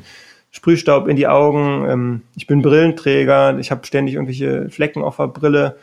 Äh, mega hohen Verschleiß an Brillengläsern, weil ich das, um die, um die Farbe abzuputzen, muss man Lösemittel benutzen oder irgendwie mhm. kratzen und dann gehen die Brillen die mal kaputt. Und der, das Zeug bleibt natürlich auch in den Augen hängen und ähm, geht mit rein. Und jetzt habe ich einfach so 3M Arbeitsschutzbrillen und wenn ich einfach viel lackiere und ähm, große Flächen mache und so, dann setze ich die auf und dann äh, merke ich das auch sofort, habe am Abend nicht mehr so verquollene kleine Augen und irgendwie juckt's nicht mehr so häufig, habe ich das Gefühl. Also es macht was. Dann Ganzkörperschutzbedeckung, also einfach langärmlich äh, und Handschuhe tragen, ist mir sehr wichtig auch im Sommer gegen mhm. Sonne, äh, einfach UV-Strahlung, wenn man dann irgendwie stundenlang im Lift steht oder draußen. Also da passe ich gut auf und auch im Atelier so habe ich ein Belüftungssystem gebaut, ähm, so dass ich da auch ein, ein, regelmäßig Frischluft kriege. Genau, das ist mir wichtig. Und mittlerweile ist schon so weit gekommen tatsächlich, dass dieser dieser ähm, süße Chromduft in Sommernächten bei mir eher diesen Impuls auslöst, uh, wo ist meine Maske? Ich muss mich, äh, ich muss mich schützen, weil mhm. ja, es ist halt einfach Gift, ne? So, das darf man nicht kleinreden, finde ich. Wenn du eine, eine Sprühdose aussuchst, mhm. mit der du gerne arbeitest, was sind denn so Auswahlkriterien, warum du eine bestimmte Marke dann vielleicht nehmen würdest? Also ich würde sagen, man kann mit allen, allen Herstellern äh, wirklich gut arbeiten heutzutage. Also die ganzen großen, darauf spezialisierten mhm. Dosen sind super, super gut auf einem technisch dermaßen hohen Level, dass ich äh, bedenkenlos jede davon sowohl für Leinwand als auch für Wände nehmen könnte. Die haben alle ein bisschen unterschiedliche Eigenschaften, UV-Schutz. Äh, also wenn ich jetzt einen Auftrag male, der lange stehen soll, dann nehme ich die eine Marke, aber auf keinen Fall die andere. Ne? Mhm. Also da kennt man dann irgendwie schon so Sachen. Dann auch Pressure Control ist ein ganz wichtiges Thema für mich, wenn ich eine Leinwand male, dass dann auch dass wirklich du ganz genau dosieren kannst, was da rauskommt, wann da rauskommt. Da gibt's auch eine Marke für, die das ein bisschen müh besser kann als die andere. Äh, Farbpalette ist noch so ein Punkt und einfach Farbhomogenität. Also ich habe jetzt auch angefangen, mich auf eine einen Hersteller und eine Palette zu beschränken und das zu sammeln, damit ich nicht irgendwie 5000 verschiedene Dosen rumstehen habe und mhm. man verlierst auch den Überblick mit den ganzen ähm, Namen und so von den Farben und jetzt habe ich mich irgendwie so an eine gewöhnt und so reingegroovt, dass ich jetzt dabei bleibe. Äh, die sind auch cool und die schicken tatsächlich auch manchmal Zeug. So, das ist echt nett, aber trotzdem. Ja gut, die Sprühdose ist jetzt das eine Werkzeug, was wir im Einsatz haben als Graffiti-Artist. Mhm. Sprühköpfe sind ja das zweite wirklich relevante Werkzeug. Du hast gerade schon erwähnt, dass es eben Sprühköpfe gibt, die dir dann eine bestimmte Can-Control erlauben, gerade im Kleinstbereich, im Detailbereich. Ja. Ich weiß jetzt aus eigener Erfahrung, ich habe mit dir schon ein paar Mal arbeiten dürfen. Du arbeitest sehr gerne mit Fatcaps auch, mhm. Äh, machst da auch sehr, sehr viel damit. Aber wenn du jetzt zum Beispiel so im Skinny-Bereich was nimmst, was, was nimmst du dann da? Also auch jetzt im Hinblick darauf, dass du vielleicht mal einen Tipp für, für Anfängerinnen da draußen gibst? Äh, Super Skinny Pro. Das ist das schwarze, bananenähnliche äh, Ding mit dem, was hat es, einen schwarzen Punkt, glaube ich auch. Mhm. Und das ist eigentlich, das sind die einzigen beiden Caps, die ich benutze, oder sagen wir mal drei. Okay. Astro Fatcap, dann ähm, schwarzes Fatcap mit rosa Punkt oder weißes Fatcap mit rosa Punkt, das ist ähnlich. Mhm. Und dann dieses Super Skinny Pro für dünn. So, das sind so die einzigen. Alle anderen habe ich verschenkt und oder teilweise auch ja, entsorgt tatsächlich äh, und versuche mich auch auf die drei zu beschränken. So, damit kann man eigentlich alles machen. Die meisten Sachen kann man schon mit dem schwarzen, mit Fettcap, mit rosa Punkt machen, meine ich. Und ich arbeite viel so mit Pappstücken als äh, Schnitthilfe. Ne? Also einfach gerade Stück Pappe genommen und um saubere Striche zu kriegen. Mhm. Gerade wenn es dann so sehr grafisch ist und sehr geometrisch und so, früher viel mit Klebeband, aber das ist ja eine Riesensauerei und, und dauert auch ewig. Ja. Dauert ewig, du machst Müll ohne Ende, das kostet ja auch nicht wenig so eine Rolle. Gutes Klebeband und jetzt Pappstücke sind einfach, so habe ich es gefunden, das ist für mich so das Nonplusultra. Mhm. Genau. Finde ich übrigens super spannend, wenn man sich deine Kunstwerke mal von vom Nahen anschaut oder wenn man mal so ins Detail geht, mhm. dann sieht man, dass da eine richtige Struktur drin ist. Also du hast dann teilweise, man sieht, dass da irgendwie mit einem Eisen dagegen geschlagen ja. wurde oder mit so einem Stück Karton mal was weggeschliert ja, ist. Ja. So, also es ist nicht super sauber halt. Also es ist sauber, aber es ist eben nicht klinisch geleckt so. Und es ist aber geil. Also das finde ich richtig cool, dass du da so dass du so happy little accidents zulässt und es macht, glaube ich, auch dein. Es gibt dem Ganzen auch Leben, ne? Genau. Ich meine, ich könnte die Dinger auch drucken, äh, die sind, die sind gerendert, ich habe die in hoher Auflösung und so, aber das ist nicht dasselbe. Und deswegen finde ich auch diesen Schritt, das dann nochmal zu malen, das, was eigentlich der Computer schon als in Anführungszeichen perfekt ausgespuckt hat, dann nochmal so zu übertragen in unsere Sprühdosensprache, sage ich mal, ins Analoge, das finde ich eigentlich das Spannende. Ähm, und dann auch eben zu gucken, wie hat er das gemalt, ne? Oder überhaupt dieser Flash, äh, ist das gemalt oder ist das gedruckt, ne? Und, mhm. und, dann aber zu sehen, hey, das ist gemalt und die meisten Sachen, wie du schon gesagt hast, siehst du halt auf dem Foto nicht, ne? Also ich bin ja auch ein Fotomaler, also muss man auch mal sagen, ne? Die meisten Sachen in Abrisssäulen, das sieht mhm. so gut wie nie jemand und auch so Aufträge male ich jetzt auch nicht so viele und ja. ähm, bei größeren Wänden, da kommt man eh nicht so nah ran, die sind auch eh für die Distanz gemacht, ne? Insofern weiß ich schon ganz genau, was ich mir quasi fürs Foto erlauben kann und was nicht oder was gewünscht ist und was nicht. In letzter Zeit habe ich auch Spaß dran gefunden, dreckiger zu malen und ich, ich suche das auch. Ich würde gern mehr so Texturen und irgendwie äh, Linien und so in meine Bilder einbringen. Also dieses wirklich zu super akribische, fast schon autistische äh, klein klein, das nervt mich selber zuweilen und ich versuche da auch eine Balance zu halten und gehe halt auch einmal die Woche irgendwie an meine Haus- und Hofwand hier und macht dann auch einfach ohne Plan wild drauf los, mehr oder weniger. Meistens sieht das schon immer noch zu clean aus, aber ich komme da schon noch weg von. Okay, jetzt führt es mich eigentlich zum letzten Punkt, den ich noch aufgreifen möchte. Und zwar ja. hast du jetzt angefangen vor nicht allzu langer Zeit zu basteln und äh, Instrumente zu bauen. So, ich nenne es jetzt mal Can-Modding oder Cap-Modding, was du da gemacht hast, um neue ja, Strichstrukturen, Strichstärken zu produzieren und das sieht echt übelst verrückt aus. Also unter anderem, ähm, ja. schade, dass man da jetzt kein Bild in dem Podcast einblenden kann, kannst du auch mit Bananen malen. Vielleicht magst du da mal ein bisschen erklären, wie es dazu kam und was soll das? Ja, du hast es schon genannt. Das ist Kuriositäten, ne? Das sind so Sachen, also da geht's mehr um den Akt und die Idee als um die Funktionalität. Die meisten von den Dingern, die haben überhaupt keinen praktischen Wert, aber das sind irgendwie so, so Bilder, die ich im Kopf habe oder so Ideen und ich habe irgendwie mit einer angefangen und dann kam so automatisch, das ist so bei der Ideenfindung, beim Kreativprozess häufig so, habe ich festgestellt, wenn man irgendwie anfängt in eine Richtung zu denken, dann kommt da immer mehr so und das kann man trainieren und das finde ich auch irgendwie für mich cool, dass da irgendwie mal was Neues kommt und dann mhm. teilweise wache ich echt nachts auf und denke so, aha, ich kann den Schlauch ja noch hier reinstecken und äh, da gibt's noch einen Ventiladapter oder so, ne? Äh, ich weiß nicht, irgendwie macht mir das Spaß und ähm, die Leute fühlen sich unterhalten. Darum geht's ja auch irgendwie ein Stück weit, ne? Und ich äh, mache mal was mit den Händen. Das ist irgendwie auch was anderes, als so an so einer Leinwand rumzufummeln und da zu maskieren und zu schnippeln auf einem Millimeterbereich und dann aber irgendwie mal was zuzuschneiden und irgendwie mit dem Cuttermesser größere Stücke zu schnippeln und sich irgendwie mal, auch das ist eine ganz andere Art von Denken, so, so mhm. Ingenieurszeug, ne? Das, es macht Spaß. Es ist irgendwie was Neues für mich, ja. Ja, ist total cool. Als ich, als ich deine ja, Experimente das erste Mal gesehen habe, mhm. war ich erstens mal natürlich sehr unterhalten, aber ja. zum zweiten dachte ich mir so, ey, back to the old school. Weil, mal ganz ehrlich, so als wir angefangen haben zu malen, ähm, ja. jetzt in meinem Fall Mitte der 90er Jahre etwa, da waren Caps ja schon noch so eine gewisse Rarität, zumindest für uns, die wir auf dem Land aufgewachsen sind, da ging es meinem Kollegen KG ja auch nicht anders. Ja.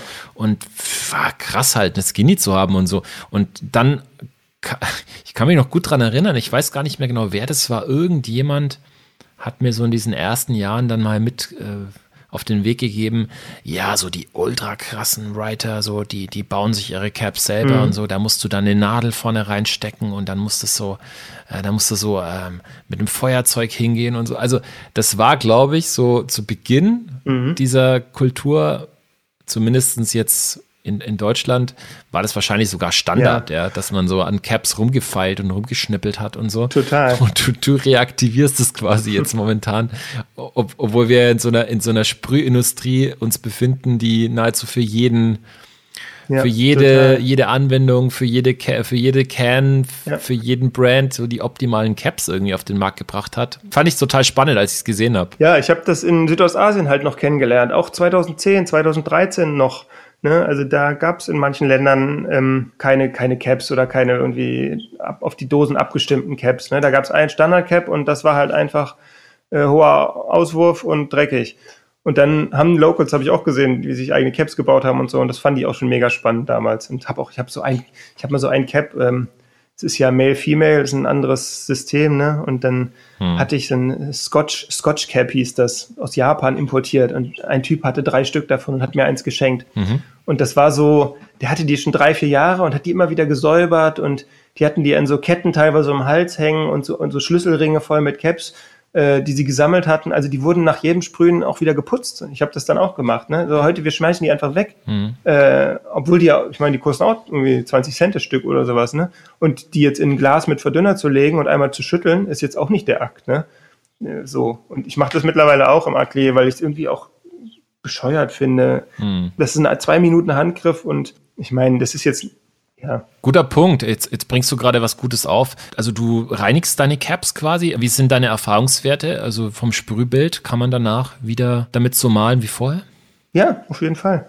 Also ich habe so ein Set von 15 Super Skinny Pros, eben auch die dünnen. Bei Fat Caps ist es überhaupt kein Problem, aber bei den Skinnies ist ja immer eher das Ding, hm. dass die dann so, so verstopfen, dass man sie nicht mehr sauber kriegt. Und ich habe 15 Stück und die benutze ich schon seit dreiviertel Jahr jetzt oder sowas. Ich habe da schon irgendwie 10 Leinwände mitgemalt und ähm, ich packe die einfach in so ein Glas mit Verdünner, nicht den ganz harten, weil sonst lösen sie sich irgendwann auf, sondern so ein, so ein weiß nicht, wie der heißt. Also es gibt so verschiedene Abstufungen von, von Verdünnern. Ich glaube, Aceton ist der härteste und dann gibt es einfach, oder Nitro, ach, keine Ahnung, findet da raus. Wir packen die Info in die Show Notes auf jeden Fall, welcher Verdünner da echt ganz gut. Ich meine, es werden mhm. zumindest ein Ansatz in die Nachhaltigkeit. Nee, nee, Carlos, es geht da nicht um, also um Nachhaltigkeit. Mir geht es nicht um Nachhaltigkeit. Das ist ein schönes Thema, aber Sprühdosenindustrie, ne, äh, so eine Sprühdose herzustellen, was da drin mm. ist, mhm. das, das Weißblech oder das Aluminium, was da verwendet wird für den Container und äh, das, da müssen wir nicht mit anfangen. Also wenn du so eine ganze Fassade vollballerst, dann von oben bis unten, also der ökologische Fußabdruck, der ist schon längst verwirkt.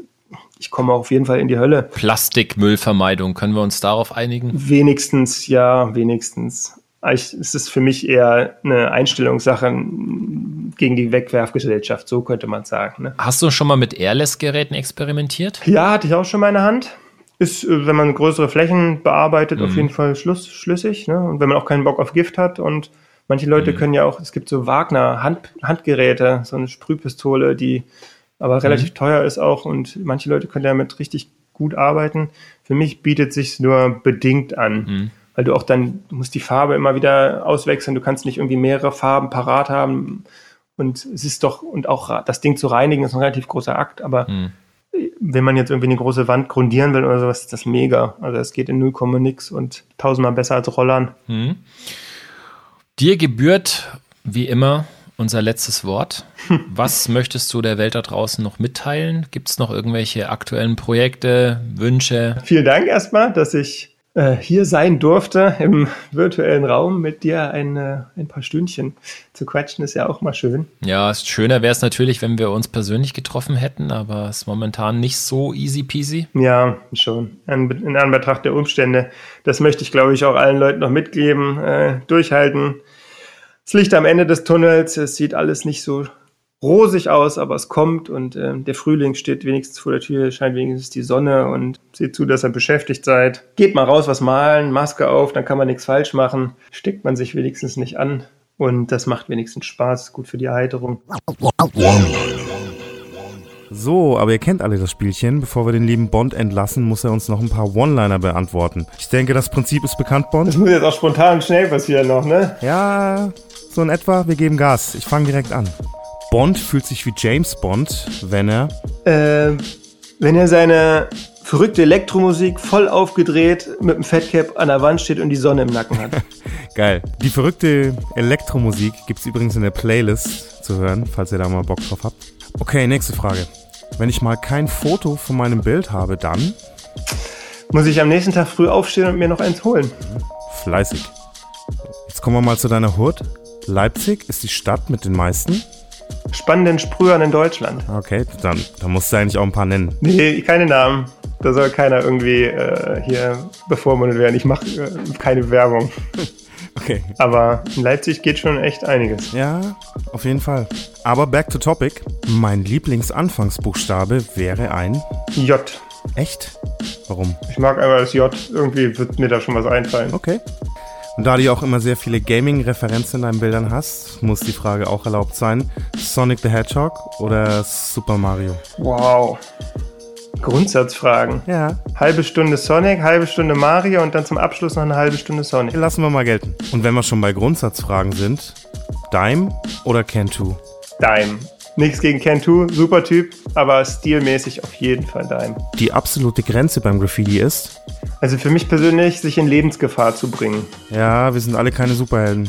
Übrigens, apropos Superhelden, wenn ich mir eine Superheldenkraft aussuchen dürfte, dann wäre das. Fliegen und unsichtbar sein. Ja, es waren eigentlich zwei, du musst dich entscheiden. Sorry.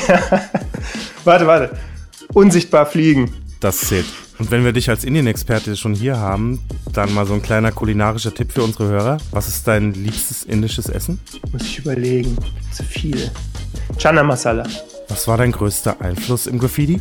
Also zu Anfang tatsächlich wirklich Dime. Und dann so ein paar Franzosen, dessen Namen ich vergessen habe. Und jetzt mal eine, ja, vielleicht noch hypothetische Frage. Die Sprühdose meiner Träume könnte. Ähm, Zwischentöne anmischen. Automatisch. Und eine allerletzte Frage, dann haben wir es auch geschafft. Wenn ich meinem 16-jährigen Ich einen Tipp mit auf den Weg geben könnte, dann wäre das. Apple-Aktien, Google-Aktien, Bitcoin, Ethereum. Boah, wäre ich reich heute, ey. Scheiße. Ich hatte mit 16 tatsächlich ein paar Apple-Aktien über einen Kumpel. Der hat die leider verkauft dann irgendwie, bevor es richtig losging. Oh. Bitter. Ja, sehr. Yo, yo, yo, jetzt hat er es auch geschafft, der liebe Bond. Yeah. Ich weiß nicht, wie siehst denn du das? Die One-Liner? Sollen wir die beibehalten? Oder ist nach der 20. Folge mal Zeit für was Neues? Ich bin ja ein übertriebener Fan von den Dingern, muss ich sagen. Und ich finde, die sind so ein bisschen wie Wein oder wie ich. Man wird mit dem Alter nur besser. Gute Hanglage, auf jeden Fall. ja, gute Hanglage. Gute Bauchhanglage. Du, ich finde tatsächlich auch bei den One-Linern ist es schon so, dass man ja immer wieder dann auch zu verschiedenen Fragen so unterschiedliche Antworten bekommt, was ich auch geil finde, dass man so ein bisschen Vergleiche ziehen kann. Aber auch unsere, die One-Liner hat Bond sehr sympathisch gemeistert, wie das ganze Interview, muss ich sagen. Also völlig verständlich, warum du mit dem guten Mann zusammenarbeitest. Extrem sympathisch und eine sehr bodenständige, gute Sicht auf die Welt, von der er auch sehr viel gesehen hat. Das prägt natürlich auch. Ja, du bringst es jetzt schon auf den Punkt. Ich finde, Bond gehört zu den wenigen Artists da draußen, die ich jetzt so gut kennenlernen durfte, die auf der einen Seite so ein Skillset haben und so eine wahnsinnigen Arbeitsethos mitbringen Ja. und auf der anderen Seite einfach völlig bescheiden geblieben sind. Es muss ja auf jeden Fall auch einiges passieren, wenn du beeindruckt von der Work Speed, von, von der Geschwindigkeit anderer Maler bist. Ja, Das ist nochmal ganz andere, das ist wirklich eine ganz, ganz andere Liga. Allein schon die Tatsache, wie er mit der Fat Cap umgeht. Ist auch schön, dass wir da ein bisschen darüber philosophieren konnten im Gespräch über den Arbeitseinsatz von diesen Werkzeugen und warum er die Werkzeuge so verwendet. Fand ich auch mal ganz interessant. Auch das Thema Modding ist ja bei ihm mittlerweile so ein, fast schon so ein Running Gag, Ja. was er da alles macht. Auf jeden Fall. Ich kann nur sagen, diese, dieser eine Trick damals mit der Needle Cap, ich hab's gehasst. Das hat bei mir überhaupt nicht funktioniert damals. Ich hab das total, ich dachte, das wäre die Rettung, der heilige Gral und war völlig enttäuscht, als das dann richtig wack aussah. Nicht mal wie so eine New York Fat Cap, keine Ahnung, man. Ja, voll. Krakelig Ja. aus. Aber übrigens, guter Tipp von ihm, äh, Caps in Verdünner einlegen. Ich bin da so ein bisschen gespalten, was das Thema Caps angeht. Wie du ja weißt, gebe ich, zumindest wenn mal kein Corona ist, gebe ich ja ganz gerne mal so hier und da mal einen Workshop so. Und in den Workshops ist natürlich die Cap ein wichtiges Werkzeug. Ja. Und ich finde schon, dass wenn man eine Skinny mal verwendet hat, auch wenn man sie danach gereinigt hat, ich finde, dass das Sprühbild ein bisschen verändert ist. So, also ich möchte ja meinen Schülerinnen und Schülern das Erlebnis natürlich geben, wie das ist, wenn du eine frische Cap drauf machst. Deswegen habe ich halt logischerweise im Workshop dann einen Cap-Verschleiß. Ja. Aber für jemanden, der jetzt so privat sprüht oder hobbymäßig sprüht, ich finde das angesichts der Tatsache, dass wir halt einfach viel Plastikmüll produzieren, ist das schon sinnig, Ja. auf jeden Fall. Und wenn man viel sprüht, sind selbst Caps auch eine Geldfrage. Ich sag dir ganz ehrlich, ich würde jetzt auch keine gereinigte Skinny nochmal nehmen, wenn ich bei so einem Piece gerade eine frische Outline ziehe, weil, wie du schon sagst, das Sprühbild doch minimal verändert wird. Aber zum Ausfüllen, why not? Klar, gerade Fatcaps und, und Softcaps kriegt man schon gut sauber. Ja.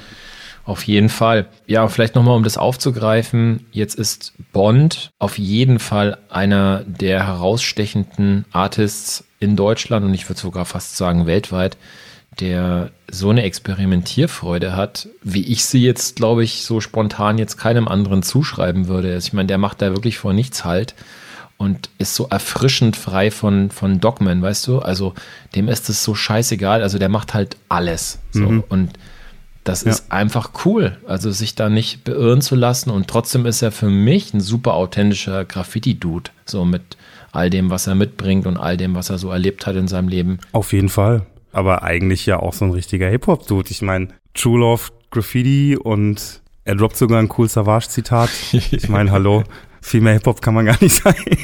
Und damit ist er certified, oder? Er, er gehört jetzt zu unseren. Hip-Hop-Dudes im Interviewraster. Ich habe mich auf jeden Fall sehr wiedergefunden in, in so einigen Aussagen, die er, die er da so von sich gegeben hat. Auch was er über Deutschland erzählt hat, so seine Erfahrungen mit dem Gesetz, Hm. dass es in unserem Land halt eben immer noch so ist, dass der Besitz teilweise höher gestellt ist als ein Menschenleben. Das ist krass, das ähm, kenne ich aus meiner Erfahrung leider auch nicht anders. Und es wird dann vielleicht auch manchmal erst so richtig bewusst, wenn man eben wie er aus dieser Deutschlandblase rausgeht. Mhm. Zum Beispiel nach Indien, wo die Leute eben einen ganz anderen Struggle haben als unsere Wohlstandswehwehchen. Ich glaube auch. Ich glaube, dass dieser, dieser hohe Schutz, den Eigentum genießt, in diesen angelsächsischen Kulturen und in den nordeuropäischen Kulturen besonders hochgehängt wird.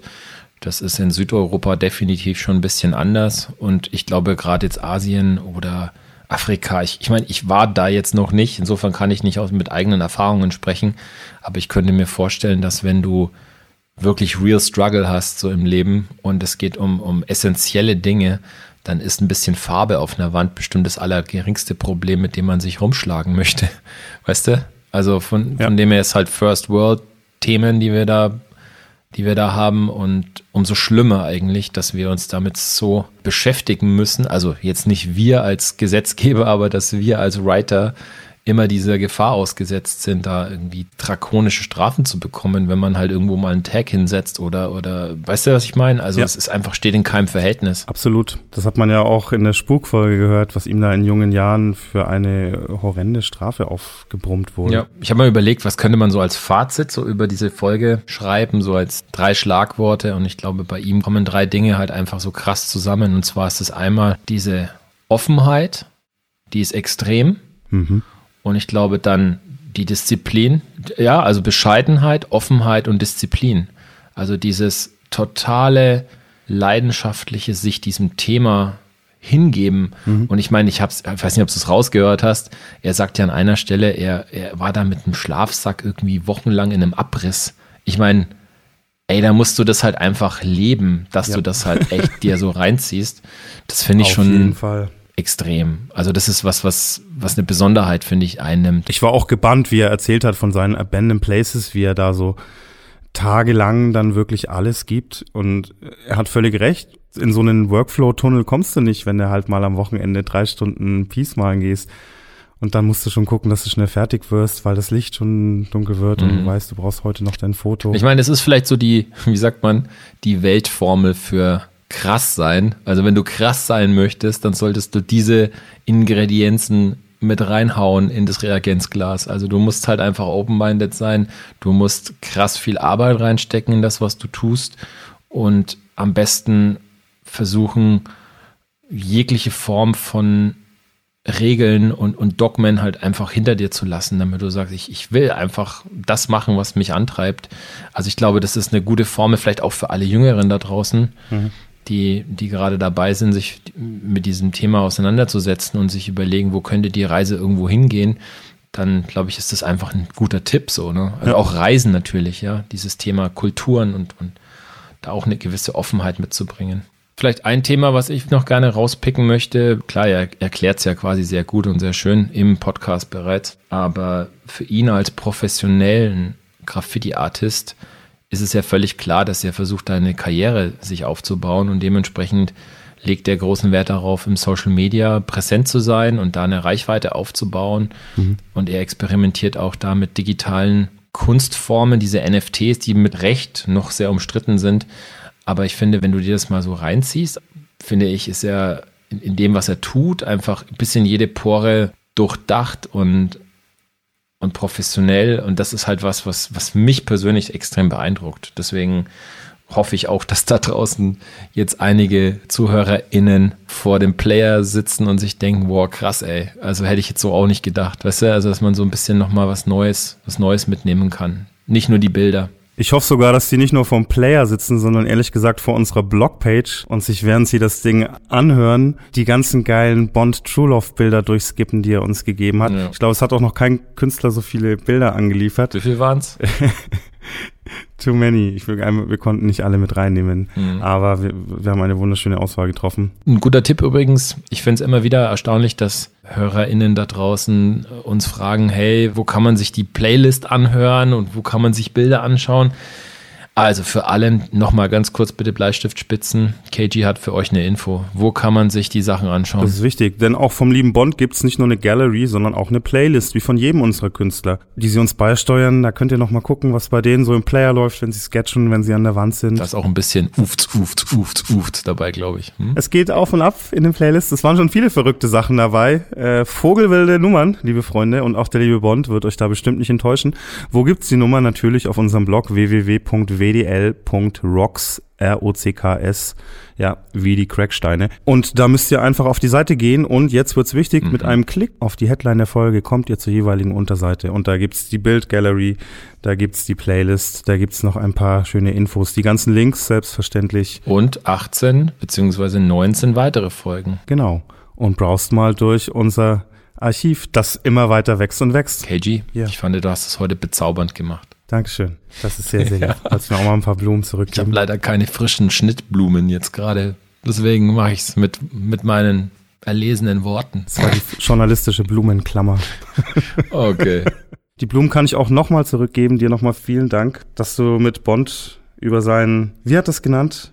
Retro Futuristic Abstract Chrome Construct gesprochen hast. Unser Spezialagent der Herzen, Meister Bond. BO. ND. Es war übrigens Bochum. Es ist wirklich Bochum. Hm. Wir können ja, wenn, wenn zufälligerweise die Person, die dieses Kennzeichen hatte, die Folge hört, schreibt uns an, ihr bekommt einen Wallstone Leitpulli. yeah, auf jeden Fall. Aber bitte jetzt nicht versuchen, die Person ausfindig zu machen über dubiose Wege, die euch Ärger bringen können. You know what I mean. Datenschutzverordnung und so. In diesem Sinne, liebe Freunde, Safety first. Ja. Bleibt gesund. Und wir hören uns in zwei Wochen wieder. Bye. Peace.